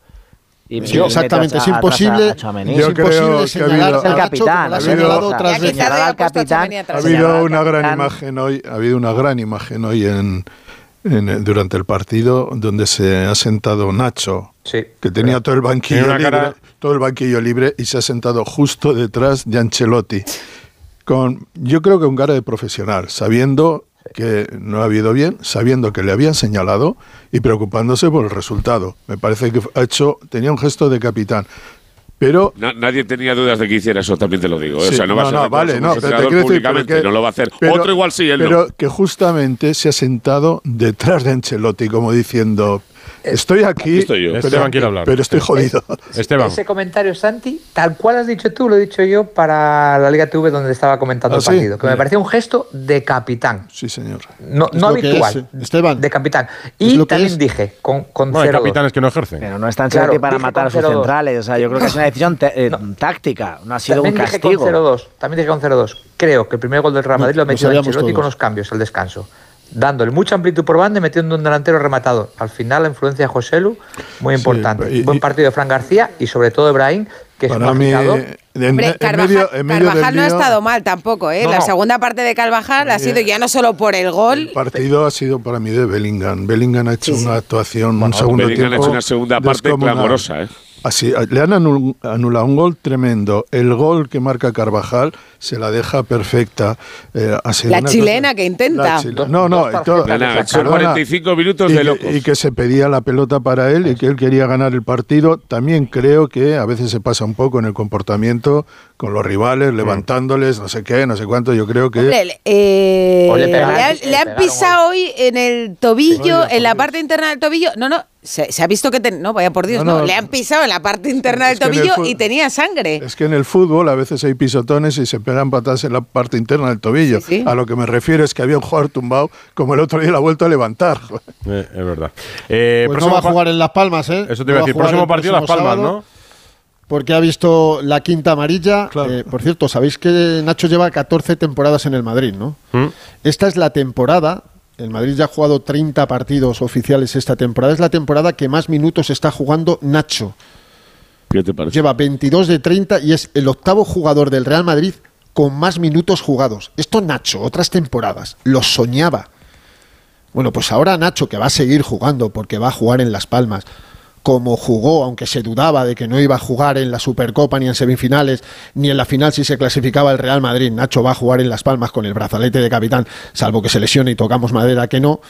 Hoy evidentemente ha actuado como lleva actuando toda la temporada porque tiene una responsabilidad que no tenía antes. Es el primer capitán del Real Madrid. Para mí, es, para mí es un gran defensa, con espíritu de defensa, con un compromiso total con el club, cometerá errores como todo el mundo y hoy, hoy está sustituido, el, el Madrid tenía que hacer cosas para ganar el partido en el segundo tiempo, pero que se le señale me parece absolutamente improcedente. En el, en el penalti nos hemos comentado, desde toda la revisión del, del VAR ha estado Bellingham con el balón en los brazos. ¿eh? O sea, que no Sí. había dudas. No sé quién será el próximo que Se tira el penalti. pedido. Si no, no, no, se- no, no, a ver, Si va a haber Jaime, que se lo alternancia. había pedido ¿no? el otro día. sí. Pero, Se- pero- se lo pero pidió a ¿habrá Vinicius alternancia, Fernando? del Barça. ¿O ahora ya va a ser él? No, no, no, no, no, vamos a ver. no- el primer no lanzador es Vinicius. bien, ¿eh? Es Vinicius o Bellingham, uno de los dos. Pero el día de la final contra el Barça, el penalti de Vini, le dice Bellingham, déjamelo a mí. Y dice, no, no, lo tiro yo. Y le dice, el próximo entonces Eso. es mío. El próximo. Y le dice. Vini, sí, perfecto. El próximo y el próximo hemos- Maravillosas esas y, lo, y lo- y lo conversaciones. más, y lo más probable es que a partir de ahora tres de cada cuatro sean suyos. Eso puede Tiene ser. pinta, sí. Pereiro Burgos, gracias. De nada. Besito, chao. Hasta Vamos a hablar luego. un poco del Barça, que ha jugado y ha ganado hoy también, y ha pasado puros por momentos. Radio Estadio. Rocío Martínez y Edu Pidal. Eso que tú me das es mucho más de lo que pido. Por todo lo que nos das, te mereces todo. Y más. Gama más de Volkswagen. Ahora con más equipamiento. Pintura metalizada, cámara trasera, sistema Bits Audio, sistema de arranque sin llave y más. Todo de serie. Descubre más en Volkswagen.es. Volkswagen. ¡Vigor, gor, gor, gor, gor, gor, gor, gor! Toma Energisil Vigor. Energisil con maca contribuye a estimular el deseo sexual. Recuerda, energía masculina, Energisil Vigor. Vengan las rebajas de Muebles a Dama. Precios insuperables con la misma calidad de siempre, en una gran variedad de estilos y modelos y con su habitual trato amable. Transporte y montaje gratuitos. Todo lo bueno de siempre, pero ahora con rebajas. Muebles a Dama. Ven a la calle General Ricardo 190 o entra en mueblesadama.com. Cecchini es el vermut artesano y tradicional de Madrid. El vermut de toda la vida con la calidad y sabor de siempre. Pídelo en tu bar o terraza preferidos, de grifo o botella. También puedes comprarlo en las tiendas de tu barrio y en vermutcecchini.com. Su sabor te conquistará. Vermut Cecchini, tu vermut. La cesta de la compra y la hipoteca no paran de subir. Y la bola de créditos y tarjetas te ahoga. Y además, hay que vivir. Y buscas una tarjeta de la que tirar. Pero ya no te quedan. No duermes. En tan solo un mes podrás recuperar tu vida. Si tienes casa en propiedad, Agencia Negociadora reducirá tus pagos mensuales hasta en un 80%. Respira. Duerme. 900-900-880. 900-900-880. Agencianegociadora.com. Llámanos. Aún podemos ayudarte. Si es que ya lo digo yo siempre, dúchate que sale económico, pero eso sí, hazlo en un plato de ducha de Duchamanía. Hazme caso, ¿no ves que una bañera tiene más peligro que meter los dedos en un enchufe? Y mira que son bonitos los platos de ducha de Duchamanía. Oye, con suelo antideslizante, sus mamparas para entrar a vivir, pues eso, dúchate que sale económico y llama a Duchamanía, que no me enteré yo que no lo haces. En Madrid, Paseo del Molino 6, 91 468 4907 y duchamanía.es. Onda Cero Madrid 98.0 FM.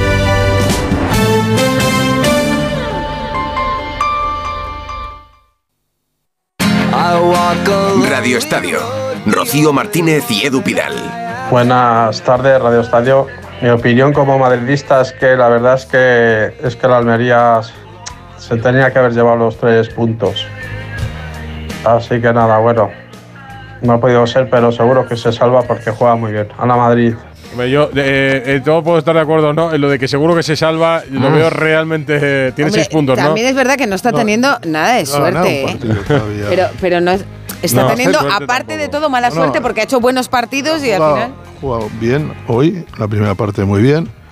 Jugó para empatar en el Camp Nou, no tengo ninguna duda, y contra los Contra el Atleti también ha Contra jugado el bien. Atleti Sí, también. sí. Pero, Claro, Y con- contra el pero Girona con para todo, ganar al Con todo Girona. lo que queráis. Contra pero, el pero Girona, sí, exacto, sin eso puedo estar de acuerdo, pero tiene seis puntos. Entonces yo lo Sí, veo no, no, no. realmente- ¿Cuántos puntos se pero- saca fuera del Pues mira, está a 10 de la salvación. A 10. Lo que te quiero decir es que hay equipos que van los últimos, tienen pinta de ser los últimos, sabemos que van a ser los últimos y te los ves con una pinza en la nariz. Lleva un poquito en de cambio, en cambio, el Almería lleva varios partidos jugando Sí. francamente bien. Sí, sí, verdad. de hecho, jugó muy bien contra el Madrid el primer partido de Liga, eh, que también Pero perdió. con mérito pero no te jugó compras bien. nada. Con mérito tú vas al supermercado a comprar leche y dices, tengo muchos méritos. Pues venga, ¿Qué dice la gente, Ana? Vale, pues eh, sobre si ha beneficiado el arbitraje del Real Madrid esta tarde ante el Almería, el 64% sigue, sigue opinando que sí, el 36% dice que no, y algunos aficionados madridistas que dicen, joder, parece que solo se eh, ensucia el fútbol cuando las decisiones favorecen al Real Madrid, y por supuesto hay muchísimos también comentarios sobre Negreira las ligas de Negreira y el Negrarato y todas esas Ha cosas. ganado el Barça 2-4 con hat-trick de Ferran, un partidazo de Lamin Yamal, Y con un golazo, un golazo de de Félix. Y con dos chavales de 16 años. Sí, pero ha en ganado el en 11. el 90, porque el partido iba empatados. Abelardo, muy buenas. Buenas noches a todos, ¿qué tal? Alfredo Martínez, muy buenas. ¿Qué tal? Muy buenas noches a todos. El partido por lo menos ha tenido goles, ¿eh? Lo habéis disfrutado. Sí, no, ha estado muy bien el partido, muy entretenido.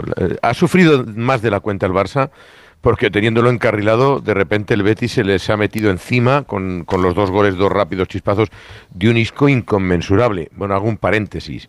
Isco ha estado extraordinario, pero el MVP del partido es Ferran Torres. Yo no entiendo quién vota el, el MVP, porque Ferran hacer tres goles y dar una asistencia y no ser el mejor jugador del partido llama la atención. Pero a mí no sé si estará de acuerdo Pitu, pero me ha parecido el mejor Barça de muchísimo tiempo en la primera parte, muy buen Barça. Desconecta 15-20 minutos, dice Xavi en rueda de prensa, y es verdad, que les penalizan muchísimo los fallos porque les marcan dos goles enseguida, mérito del Betis, pero de mérito también de la defensa del Barça. Y cuando se complicó el partido, también creo que Xavi acierta en los cambios porque mete a los jugadores de refresco suficientes, sienta a Lewandowski en un momento crítico, Víctor Roque ayuda mucho y Joao Félix, como decís, con el exterior marca un golazo impresionante para culminar una, una victoria que signifique que el Barça cree todavía en seguir luchando en la liga, que no me parece poca cosa, ¿no? Pitu. Completamente de acuerdo con lo que acaba de decir Alfredo. Creo que hacía tiempo, el primer tiempo ha sido muy bueno por parte del Barça.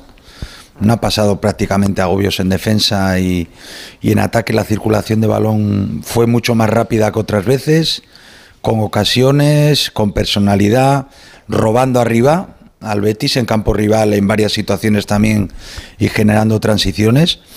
Y después, eh, bueno, ha pasado un momento esos dos goles que ha metido el Betis seguidos. Y después me ha gustado mucho Xavi en las decisiones que ha tomado. Eh, cuando estaba calentando Víctor Roque, pues eh, estábamos pensando a quién iba a quitar.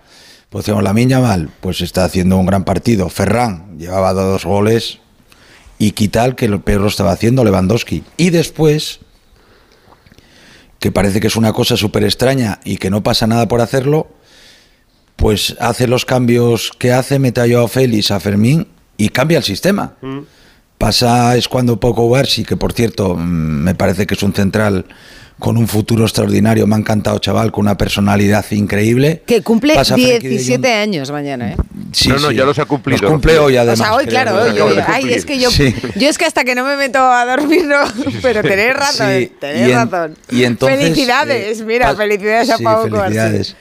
Y pasa Frenkie de Jong de central, pone un doble pivote con Fermín y Gundogan, mete a Ferran en banda izquierda, a, a Joao Félix en banda izquierda, perdón, Ferran por detrás de Víctor Roque y a la miña mal. Pasa a jugar un 4-2-3-1 y no pasa absolutamente nada. y luego mete a De Jong de central cuando Cubarsí no puede, eh, y que el partido estaba todavía empatado. Efectivamente. Un momento, que sí vamos- que es cierto.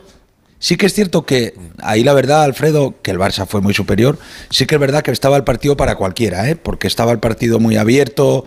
El Betis también eh, había llegado alguna vez con peligro, pero para mí el Barça, bueno, ha estado Ferran extraordinario, la Miña Mal de los mejores partidos, por no decir el mejor también que le he visto desde que sale de titular. Y la verdad que hacía tiempo que no, no veía al Barça a este nivel. José Manuel Jiménez también ha estado en el partido, claro, el Betis se habrá quedado con qué carita, porque en el minuto 87 iban empatando a dos con esos dos goles en dos minutos de Isco. Hola, Jiménez. ¿Qué tal? Buenas noches. Bueno, eh, la cara que, que se te viene quedando con el Barça en los últimos años, ¿no? Porque desde el 2008 no le gana el Betis al Barça en, casa y sí que ha hecho buenos partidos. Hoy ha hecho una buena segunda parte. La primera parte ha sido horrorosa. Es cierto que Isco ha estado muy bien ahí y ha marcado dos golazos. Eh, yo creo que ahora mismo eh, eh, el nivel de Isco está muy por encima del, del Betis, que además hoy tenía hasta 12 bajas. El equipo está muy tocado, ha caído al noveno puesto, que hacía ya algunos años que no estaba en esas posiciones. Pero sí, Isco de nuevo el, el mejor del Betis y comentaba esto después del partido.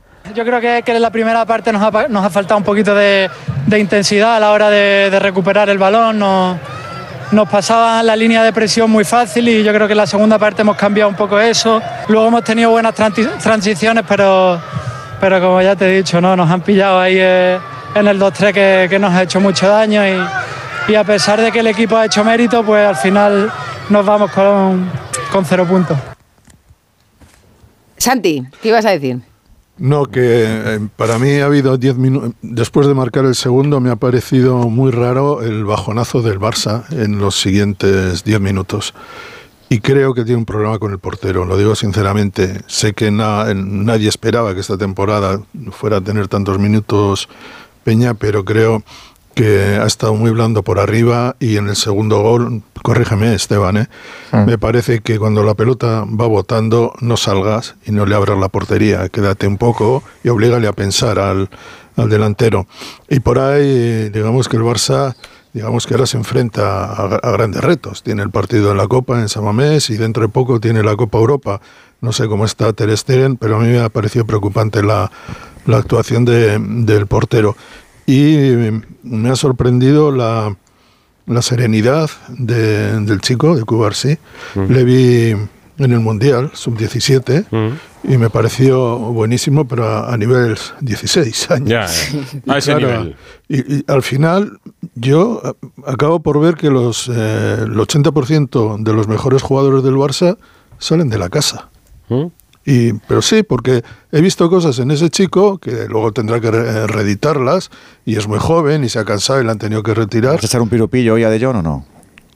Pero yo, eh, yo- yo creo, vamos a ver, De Jong- saber todavía. vamos a ver, De Jong, Bien tirada, bien tirada esa. De Jong ha sido tan extraordinario hoy que ha ganado el partido por el por, por- por- yo Por creo eso- que ha habido no te he dicho piropo, te he dicho piropillo. yo creo que hoy gente como Ferran que yo le critico bastante o mucho merece ser resa- eh, reseñado O sea que no. Le destaca a Xavi en la rueda de prensa, ¿eh? Eso Dice que habló eso- con él a principio no, de Alfredo, temporada, eso- que- claro ha que ido, no, por cierto, a abrazar a Xavi. con la creo, creo de- que Lamin ha hecho el partido que todos esperan de este chico que Gran se, partido. se olvidan de él. Me, pare- me parece que, me parece que es un jugador, Lamin, del que tienen que tirar más, le tienen que hacer No, sentir pero, importante. Santi, Dime. Santi, pero el- el- la pregunta que le hacían hoy a Xavi era si esta gente en condiciones normales, dos chicos de 16 años, Cubarsí y Lamine Yamal, deberían estar ya tirando tanto. Y él dice que, que quizás no, que, que- Bueno, que están un poco forzados por Sí, situación pero, económica. pero hay algo importante. Nadie espera que Lamin y Cubarsí sean las estrellas, porque para eso se han pagado 80 millones por este, por el otro,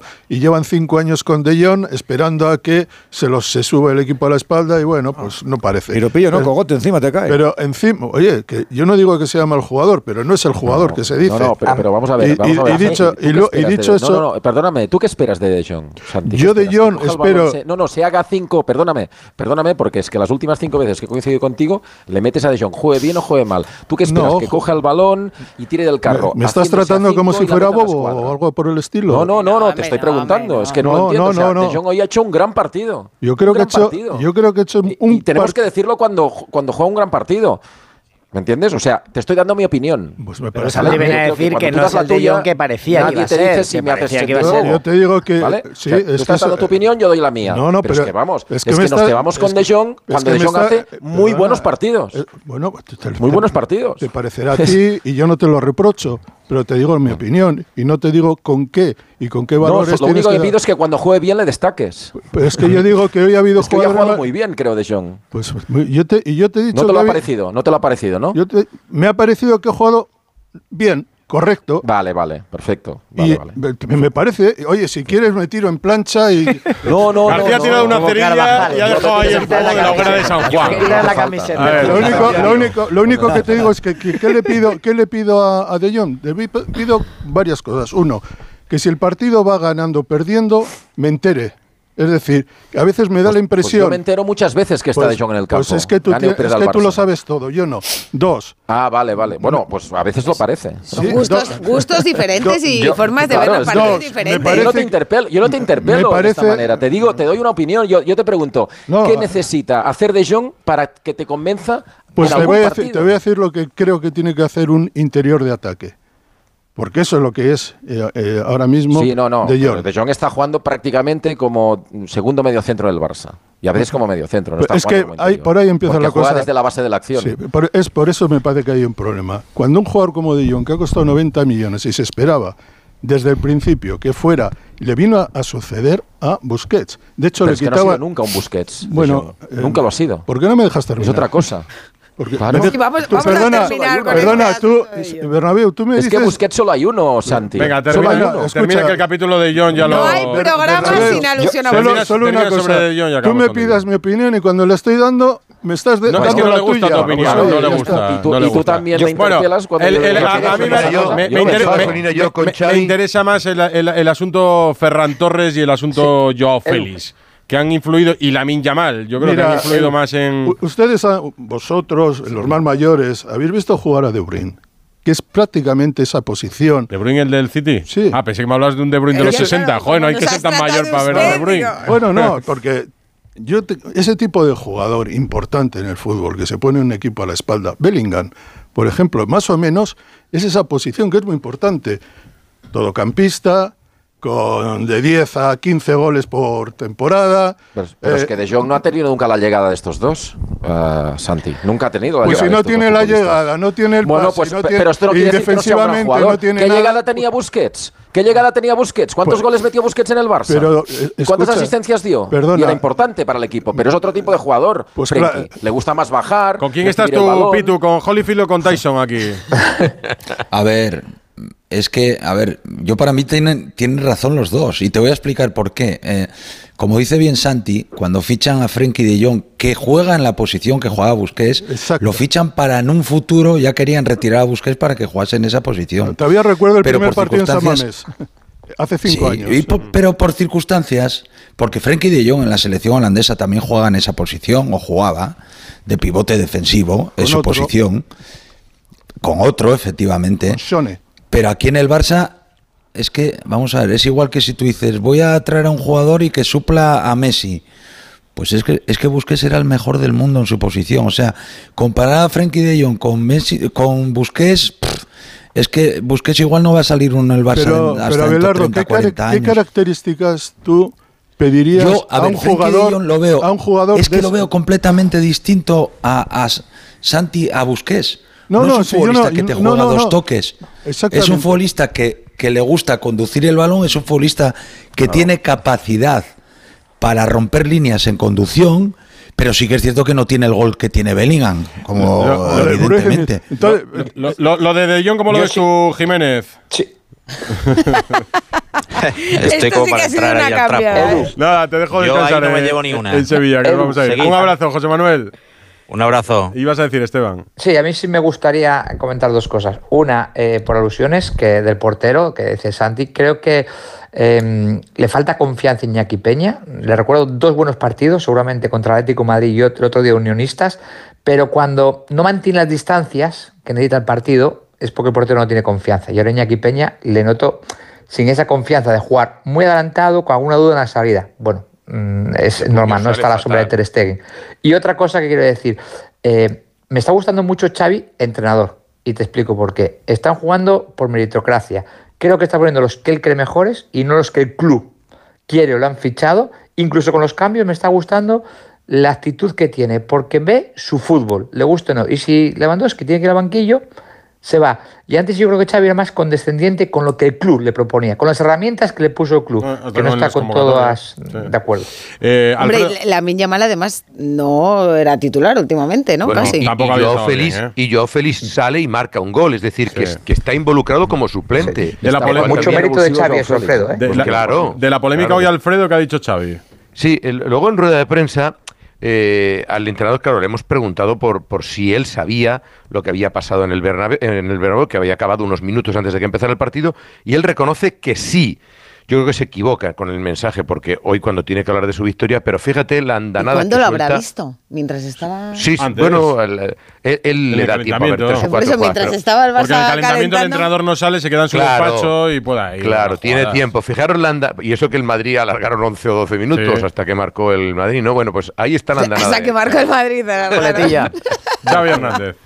Sí, mira, me acuerdo en Getafe, el penalti, el penalti a Rafinha que es clamoroso en Vallecas, pero clamoroso, que no se habla. El gol de Ferran Torres, el gol de, perdón, de Joao Félix en Granada, que tampoco se habla. Pues son situaciones que ya llevaríamos seis puntos más, seis puntos más. Son situaciones, pero claro, al final no son excusas, son realidades. Son situaciones en el minuto 95 que, que nos salen cruz siempre, pero Ah, hoy no hay que hablar de. Hay que hablar del partido del, del equipo, contento, satisfecho y a seguir trabajando. Y este es el camino. Bueno, pero ha hablado también del otro, eh, que unimos a lo que ha dicho antes de va a ser muy difícil ganar esta liga.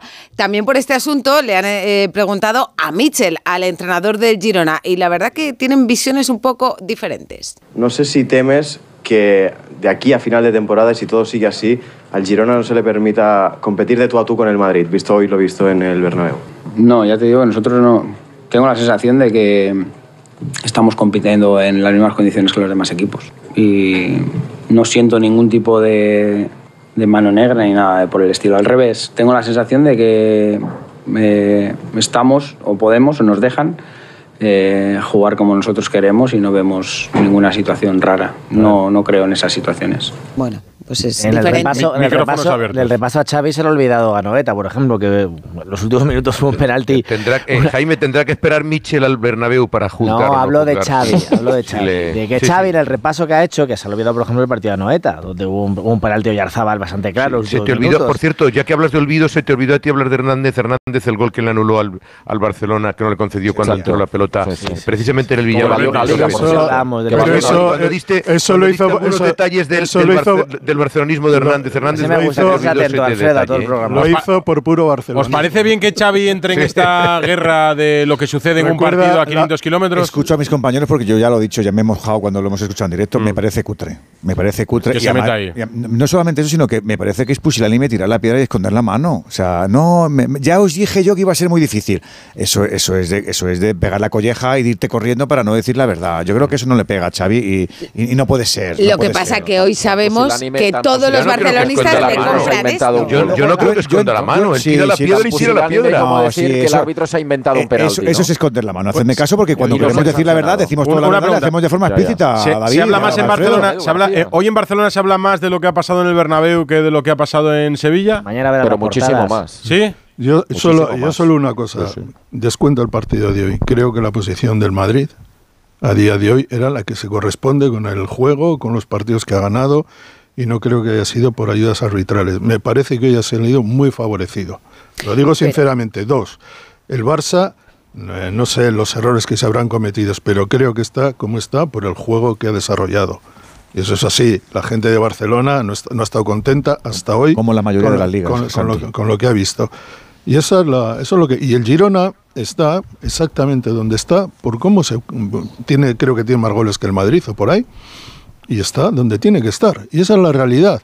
Entonces, Sí, pero mira la diferencia, Santi, de cómo responde eh, Mitchell, con qué elegancia y con qué tranquilidad, diciendo estamos compitiendo y veremos dónde acabamos. Pero Y si Mitchell está encantado de lo que está se viviendo, ya Jaime. ese traje de Está encantado. ya se Pero le han ese- preguntado- le han se preguntado carga, se dicho carga Xavi. de un argumento como hizo hace muchos años Simeone en- en un- diciendo que la liga estaba perfectamente amañada para el Real Madrid y Xavi lo hace ahora cuando queda media vuelta, media, media liga y bueno, ya se pone ese traje, empieza a sacar el argumentario desde no sé cuántos partidos ha repasado, desde Getafe se olvida lógicamente los días que sí le habrá verificado, que algún día habrá habido, y a partir de ahí pues ya tiene esa excusa. Pero como dice Santi, yo creo que la situación del Barça y la situación del Madrid no está influenciada por los árbitros, más allá Este de la tormenta tuyo, que este ha habido discurso tu- hoy. este discurso tuyo Eh, impecable hoy, te lo que voy a este recordar cuando te quejes de los árbitros, No, pero- ¿eh? pero- bueno, Estaría bien que este discurso ¿cuándo se va a quejar de cuando de lo que sea, pero vamos a ver algún árbitro equivocarse contra el Madrid. que Estaría muy bien que este discurso- Espera, espera, que no se Xavi, entiende. vamos a hacer Acaba Jaime, la acaba Jaime y David. La comparación entre los dos, como Ancelotti y Xavi, los dos. O sea, digo, los, los dos árbitros, o sea, los dos entrenadores Bueno. cuando han tenido algún problema arbitral.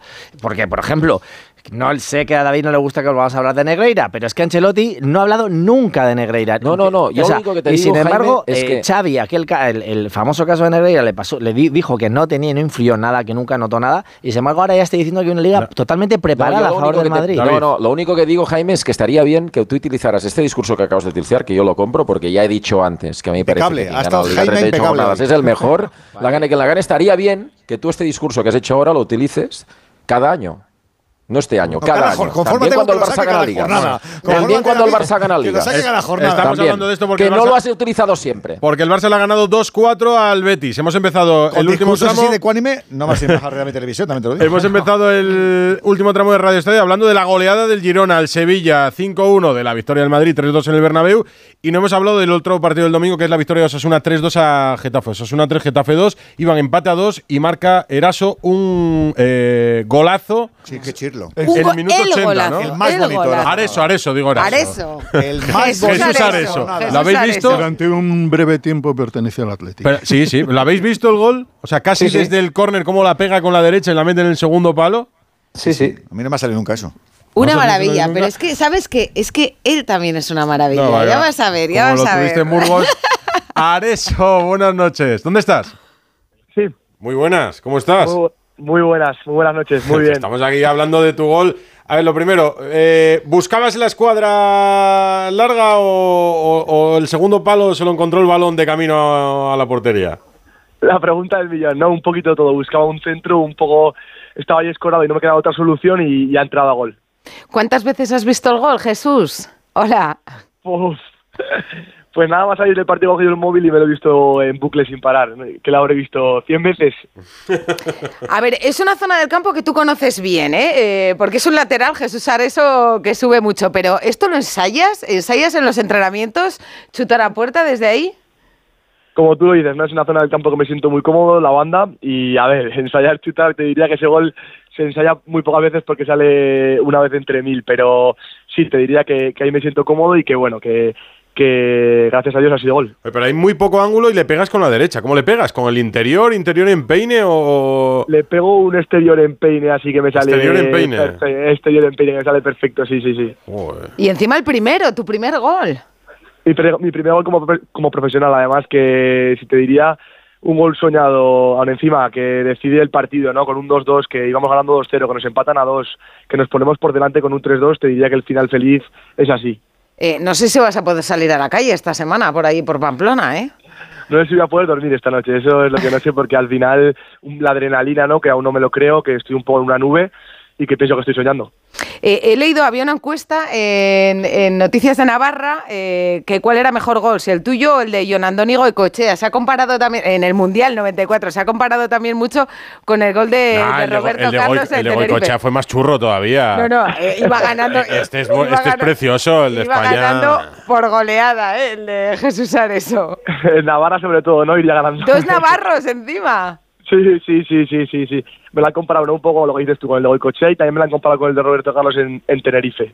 Nada, tampoco, Areso. Si es que esto, esto te va. El quiero es decir, mejor. esto lo van a ver dentro de 40 años, se repetirá. Mejores eh, goles de la historia de la liga y verán ahí tus nietos el gol de Areso con Osasuna. No, y tanto, y tanto. Lo único que eh, ya yo creo que deberías ir preparando traje eh, para cuando vayas a recoger el Puskas de 2024. Con eso me, me bromeaba sobre todo Udimir, ¿no? Al salir del partido me decía, ante Udimir, me decía, vas a tener que ir a recoger el Puskas, ¿eh? Y me reía bastante. Pues sí, ¿qué, qué, qué te han dicho en el vestuario?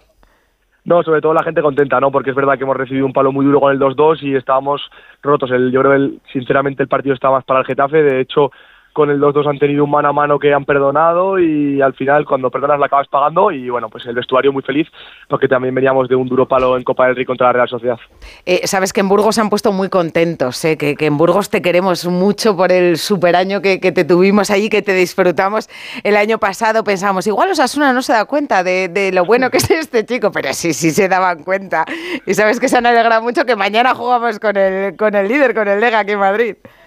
Sí, he recibido muchísimos mensajes eh, de gente de, Burgos porque tengo mu- mucho cariño y, y voy a ir para allí muy pronto porque, vamos, para mí ha sido un antes y un después en mi carrera futbolística y, y, bueno, eh, yo ya siempre si- siempre estoy pegado al televisor pendiente de, de mi Burgos. Pues enhorabuena, Jesús Areso, y gracias por Suerte esa esta temporada. ¿eh? Otros dos así das el chupinazo Sí, el- el 7 de julio. Muchísimas gracias, muchísimas Venga, gracias. un abrazo. placer Un estar abrazo. con vosotros. ¿Cómo has tirado para Burgos, Rocío? Hombre, hombre. Ah, con Areso. Bueno, y mañana nos queda Pero el. ya te he dicho que era un tipo majo, No, además. ¿eh? majo, sí señor. Queda el Granada Atlético de Madrid a las 9 de la noche en Los Cármenes, el equipo de Simeone. Jano Mori, muy buenas. ¿Qué tal, Edu, Rocío? Buenas Y noches. el Atleti, a ver, está obligado a ganar. eh, A 14 puntos del Girona, con dos partidos menos, pero. Y ante el penúltimo, Claro. el Granada.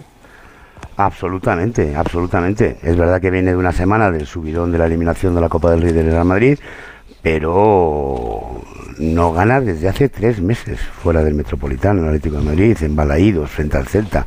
Se dice pronto, pero es un dato muy importante. Yo creo que está siendo el talón de Aquiles del Atlético de Madrid esta temporada, ¿no? que, que no, no consigue buenos resultados fuera de, de su, de su campo. Y mañana tiene la obligación de ganar en Granada. Yo pensaba, hoy no ha aprobado el equipo Simeone, pero pensaba que podría hacer rotaciones, pero ante la necesidad precisamente, Edu, de los puntos, pues yo creo que no va a haber muchos cambios. No, insisto, no ha aprobado, pero yo creo que van a estar ahí los Molina, Lino, Vícer, Jiménez, Hermoso, Coque, Llorente de Paul, Grisman y Morata. Pocas variaciones va a haber, ya sabéis que Pilicueta está lesionado para tres meses con esa rotura del menisco, también de Mar. Y, Y, y con, tanta- y evidentemente con tantas lesiones, ¿la plantilla va a cambiar ahora en enero o no, Jano? Sí, sí, va a cambiar, Sí. va a haber salidas, va a haber salidas. Sí, venimos contándolo aquí, vamos a ver si desde Arabia suben un poquito la oferta por eh, el traspaso de Correa, que tiene contrato dos años más. Eh, El chico lo tiene claro, lo tiene claro, que quiere marcharse, pero eh, el Atlético de Madrid quiere un poquito más de dinero de lo que ofrecen desde la Alitat, que son eh, 10 millones. Yo creo que con 5 más va para adelante. Luego están ahí hay hombres como Soyunchu, que quiere jugar la Eurocopa y también, evidentemente, para eso tiene que jugar minutos. E incluso el tema de, de Javi Galán, ¿eh? del que se dice podría ser cedido al Villarreal. Si, estos, si alguno de estos casos eh, llegan a, a producirse, pues evidentemente en el club tendrán que mirar algo. Eh, y vamos a ver lo que dejan. Pero hoy se le ha preguntado a Simeone sobre este asunto en la rueda de prensa esta mañana después del entrenamiento y esta era su contestación. No, bueno, estamos trabajando como solemos hacer siempre con, con Andrea, Miguel y Enrique y bueno, pensamos en las posibilidades de los chicos que puedan salir, que hay algunos dando vuelta y nada, esperar hasta el final del mercado a ver si podemos equilibrar siempre las necesidades de algún futbolista y lo que, lo que el club y el equipo necesita. Cuidadito con lo de Arabia. eh, Cuando, ha sido cuando en el- Simeone en dice, marca- hay no, alguno no. dando vueltas, Rocío. No, no, no, pero que digo que, que he leído la entrevista de Merit Laporte eh, en el Marca y Nas- tampoco le he visto súper feliz. No. le he visto súper que feliz. rectificar, ¿eh? lo contábamos ayer, ha tenido que rectificar en su Insta porque dijo tantas cositas que luego hay que volver allí. Pensé que lo había leído en el AS yo. pero- No, es que era hablo- el Marca, ¿no? No, es en AS, en Es AS. en Ah, AS, en el Sí, AS. Juan Ah, pues Jiménez, perdón, que era la el AS, en el AS. Es en el AS, sí, sí. los que hemos estado, los ¿Hay que hemos alguno estado ya- allí podemos entenderlo, ¿eh?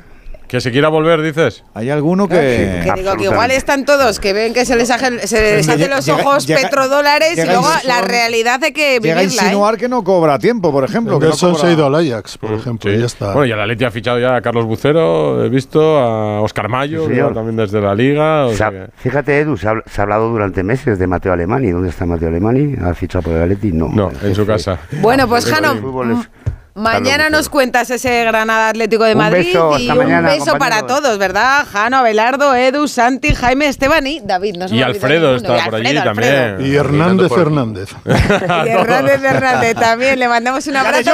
Porque yo Ya, creo ya, que le están, Real Madrid Televisión. le están Ya pitando los Maestro, oídos hoy. Un abrazo a todos, que viene Bustillo. Gracias. Hasta mañana, chicos. Hasta luego. Radio Estadio. Rocío Martínez y Edu Pidal.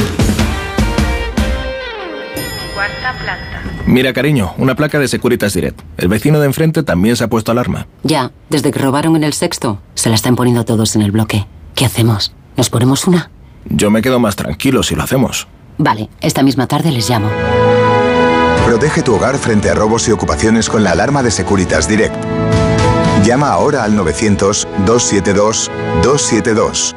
¡Vigor, gor, gor, gor, gor, gor! Toma Energisil Vigor. Energisil con maca contribuye a estimular el deseo sexual. Recuerda, energía masculina, Energisil Vigor. Trabajo, casa, ducha, cena, cama.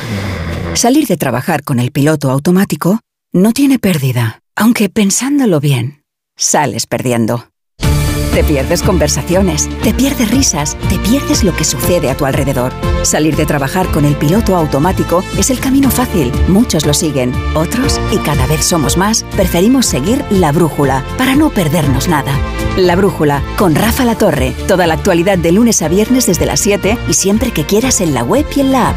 Onda Cero, tu radio. Si eres de los que se duermen con las noticias, aquí eso de despertar interés se nos da bien. Nos acompaña Pedro Sánchez. He tratado siempre de, de cumplir con mi palabra. ¿Y por qué nos ha mentido tanto entonces, presidente? Señor Núñez Feijóo, buenos días. ¿Está usted insinuando que la dirección de correos ha tenido algún interés en que no se repartieran a tiempo los votos por correo? Pocos se atreven a preguntar lo que todos queremos saber, pero en Onda Cero contamos con más de uno. Si escuchar lo mismo de siempre te cansa, despiértate con Alsina. Más de uno con Carlos Alsina. De lunes a viernes desde las 6 y siempre que quieras en la web y en la app. Onda Cero, tu radio. Es normal pensar que la radio hace mucha compañía, pero nosotros queremos agradecer la compañía que vosotros, los oyentes, hacéis a la radio. Porque cada día sois dos millones. Imagina si tenemos compañía, para rato, para 24 horas de contenido todos los días de la semana. Y no es de extrañar, porque entretenimiento tenemos para aburrir. Bueno, para eso justamente, ¿no?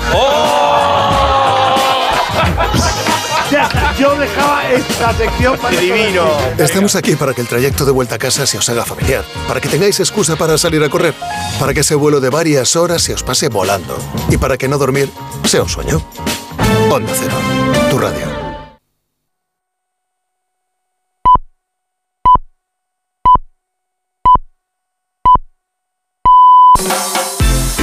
Justillo. Vamos, que viene la Menudo rosa. domingo, ¿eh? Nada, vamos rapidito. De consecuencias de esta jornada, la peor, la lesión de Ayen Muñoz, rotura del ligamento cruzado anterior rodilla izquierda. Se pierde ya lo que resta de temporada el jugador de la Real Sociedad que ¿Pero qué tendrá que pasa pasar este por el Mala quirófano suerte. próximamente, sí.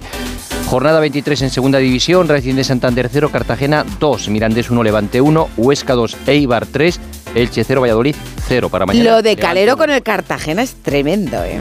De momento siguen descenso, bueno, pero que es que está, está, cambiando la está cara. a tres puntos, yo creo, de, de la salvación cuando estaba desahuciado, cuando Es llegó. colista la, More- la Morevieta y también en descenso Cartagena, Andorra y Huesca.